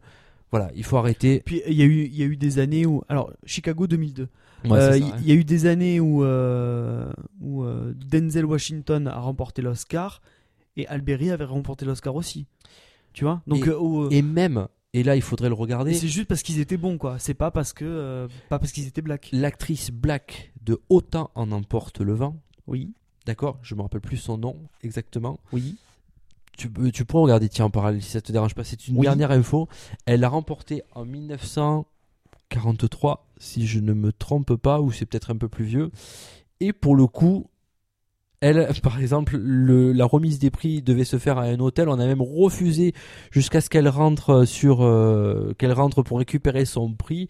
C'est l'acteur principal de l'époque de Autant en emporte le vin qui a absolument tenu à ce qu'elle soit là, mais l'hôtel a accepté, mais à condition qu'elle soit mise euh, dans les coulisses presque pour, pour pouvoir assister à la cérémonie. Elle est venue récupérer son, son Oscar sans aucune animosité en disant qu'elle remerciait vraiment beaucoup de monde d'avoir re- remis ce prix. C'était beaucoup de choses pour elle par rapport à tout ce qu'elle avait vécu, tout ça, mais elle n'avait pas été insultante comme l'ont pu être Monsieur Spike qui vient gentiment boycotter son Oscar d'honneur. Voilà. Donc, euh, euh, tu, tu as le nom. Euh... il n'a pas de nom. Je- je- Non, mais en fait, je, je sais plus. Barbara O'Neill Non, c'est une blague. Non, non, je me rappelle plus. Evelyn Keyes Non plus. Elle, elle a rapporté pour meilleur second rôle. hein. Enfin bref, quoi qu'il en soit, le talent n'a pas de couleur. Ouais. L'Oscar non plus. Non, c'est sûr. C'est sûr. Non, mais euh, alors, euh, le, le seul truc, c'est que, ouais, ouais, tu parles de l'exemple, ouais, tu prends de l'exemple de Autant le vent, c'était. Le problème, c'est que c'était une, c'était une époque particulière, enfin, c'était une autre époque, tu vois aussi. oui, mais les mœurs, c'était pas les mêmes, quoi. malgré la comment on peut dire comment on peut avoir des propos comme celui-ci que pendant la ségrégation raciale justement des noirs euh, on a on, ils ont quand même remis un prix absolument à la personne qui devait le qui méritait de l'avoir malgré le contexte Hmm. voilà comment aujourd'hui on peut revenir là-dessus Hmm. Ah oui, pas- oui, non, mais la, la question devrait même pas se poser, quoi. c'est Enfin, euh, tout simplement euh, Mais tu sais, euh, Spike Lee, je pense qu'il a, il a, il a quelques, il a, il a quelques soucis parce que tu te rappelles, j'avais parlé de, de l'histoire avec Tarantino. Oui. Euh, et aussi le fait que, on en avait parlé pour le podcast de Django, l'utilisation du mot nègre. Ah oui oui qu'il avait trouvé que, que, que c'est encore Spike Lee qui était monté au créneau en disant que c'était Ah, voilà, inadmissible voilà, d'utiliser des, des mots comme ça et tout. Euh, donc, et, et accusant Tarantino d'être euh, raciste d'être raciste quoi ce qui est quand même un comble quoi Ouais, voilà. Donc, quand on monte au créneau pour dire n'importe quoi, autant rester chez soi. Mm. Ça rime en plus, ça va bien. oui Mais, bien, ouais. euh, mais franchement, là, franchement, Will Smith, pour moi, ça fait longtemps que Will Smith, il a pas fait peut-être un bon film. Alors peut-être que le dernier est bon et je l'ai pas vu. Euh, Idris Elba, euh, Beast of No Nation, d'après ce que j'en ai lu, c'est pas non plus euh, euh, très Ah ouais? excellent. Bon, et Samuel L. Jackson, bon, et Samuel. Jackson, effectivement, dans le film, il est bon, mais ça me, ça me, ça me choquerait plus qu'il n'y soit pas parce qu'il a été bon, plus parce qu'il est noir. Voilà, en gros. C'est c'est ça ma réflexion. Aujourd'hui, il y a d'autres inégalités à régler, mais pas celle-ci. Monsieur Spike Madame Smith, s'il vous plaît, ben, Madame Smith, concentrez-vous peut-être à faire des meilleurs films, euh, ou que votre mari fasse de meilleurs films. Mais je pense que la liste est longue des personnages qui étaient tout autant talentueux et qui n'ont pas eu de d'Oscar. Euh, Alfred Hitchcock, bordel. Il n'a pas eu un Oscar.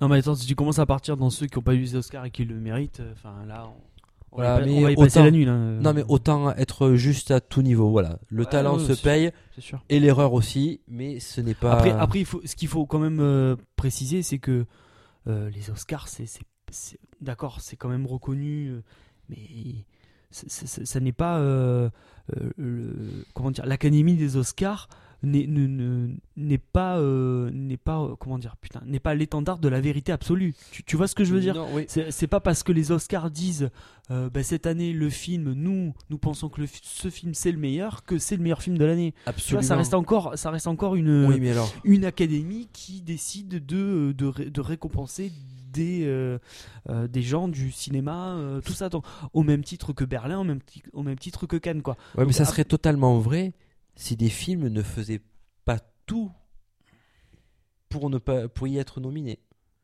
Certains films font que ça. Mais bien sûr. Ils prévoient leur sortie, Bien ils sûr. prévoient de se faire financer par Harvey Weinstein au passage pour pouvoir être en pole position pour les Oscars. Non, mais bien sûr. Avec le passage obligatoire au Festival de Toronto. euh, Mais parce que ça fait de la pub. Voilà, mais parce que Festival de Toronto, apparemment, c'est vrai. Et au Golden Globes, j'en parle même pas. bien sûr. Il bien y en a qui ne font tout pour de décaler Ouais, leur ouais, non, film. ah non, mais, euh, non, rien que non, mais pour ça. carrément. Mais ce que je veux dire par là, c'est que.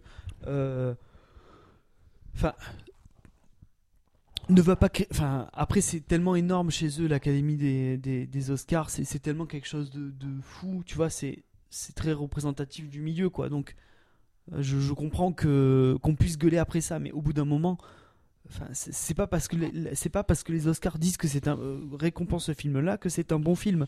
Donc Absolument. il faut arriver aussi à, tu vois, à, à relativiser certaines choses quoi.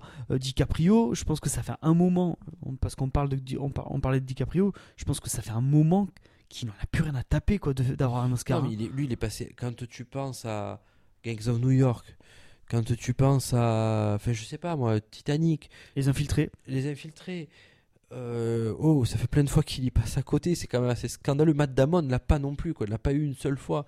Will Hunting, Matt, Matt Damon, quand même. Oh. Ouais, mais c'était quoi? C'était scénario, lui? C'était. euh, Ouais, Ouais, mais- scénario. oui, mais il l'a pas eu en tant qu'acteur en soi. Ah non. non. Après, bon, euh, il, aurait, il a eu peut-être. oui, ils l'ont eu avec. Avec Ben Affleck. Ben Affleck, il a vu, ouais, c'est vrai. Mais bon. Enfin, voilà. Pour moi, le talent ne se mesure pas. Enfin, le talent. Faut arrêter de, de, de suite et mettre l'étendard. Ouais, nous sommes des Non, noirs. mais- Ouais, nous Non, sommes. mais attends, mais Spike Lee, euh, il a fait quoi là, Spike Lee? Il a, 2016. besoin, il a besoin d'exister quoi. Oui, bien sûr. Nous tout, sommes en c'est que- 2016 et voilà, j'aimerais qu'on passe un petit peu à autre chose aujourd'hui. Ah bah ouais. Le Ouais. sujet est suffisamment tendu aujourd'hui au niveau religion pour qu'on puisse encore remettre de l'huile sur le feu comme ça. Je pense qu'il faudrait un petit peu l'atténuer et regarder d'autres inégalités qui sont plus graves, voilà, qui sont beaucoup plus graves, voilà, notamment par rapport aux femmes. Voilà, J'y reviens Hmm. là-dessus, mais les femmes c'est anormal qu'elles gagnent trois fois moins que les hommes pour le même job et qu'elles sont tout autant reconnues, notamment par l'académie. Voilà. Voilà, c'est tout ce que j'avais à dire sur ce, sur ce petit coup de gueule et Très bien, très que bien. nous n'aurons pas à en reparler. Donc la grille des pronostics va se tenir un petit peu comme un loto-foot. Et je, je tiens à ce qu'on arrive à la faire. Ça serait bien qu'on arrive à la faire. On va la faire. Du ouais. moins qu'on fasse Pas nos pronos et qu'on la fasse. On va, on va mettre ça en place. On va, on va, on va se tenir à jour et puis on va, on va suivre tout ça de, de près. Et puis nous allons conclure ce dernier, ce dernier volet, euh, enfin ce dernier volet, ce volet tarantinesque, Lolo, jusqu'au prochain, parce que je pense que Tarantino, on n'a pas fini d'en parler, toi et moi. Nous vous souhaitons une excellente soirée et euh, ben, d'excellents films. Nous attendons toujours vos commentaires et vos pronostics à venir. Aller au cinéma. Et vive le cinéma, bien évidemment. Et puis, comme tu dis tout le temps, tant qu'il y aura du cinéma, ici aussi, on en parlera. Bonne soirée à tous.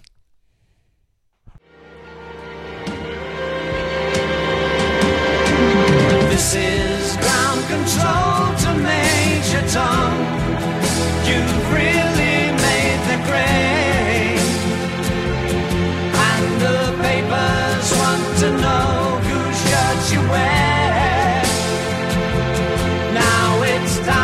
to leave the capsule if you dare.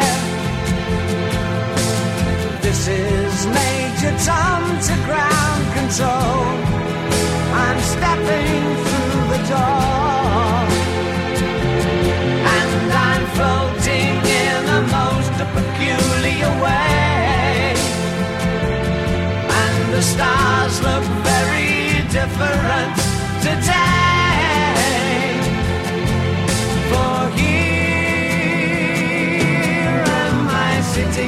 Tin can.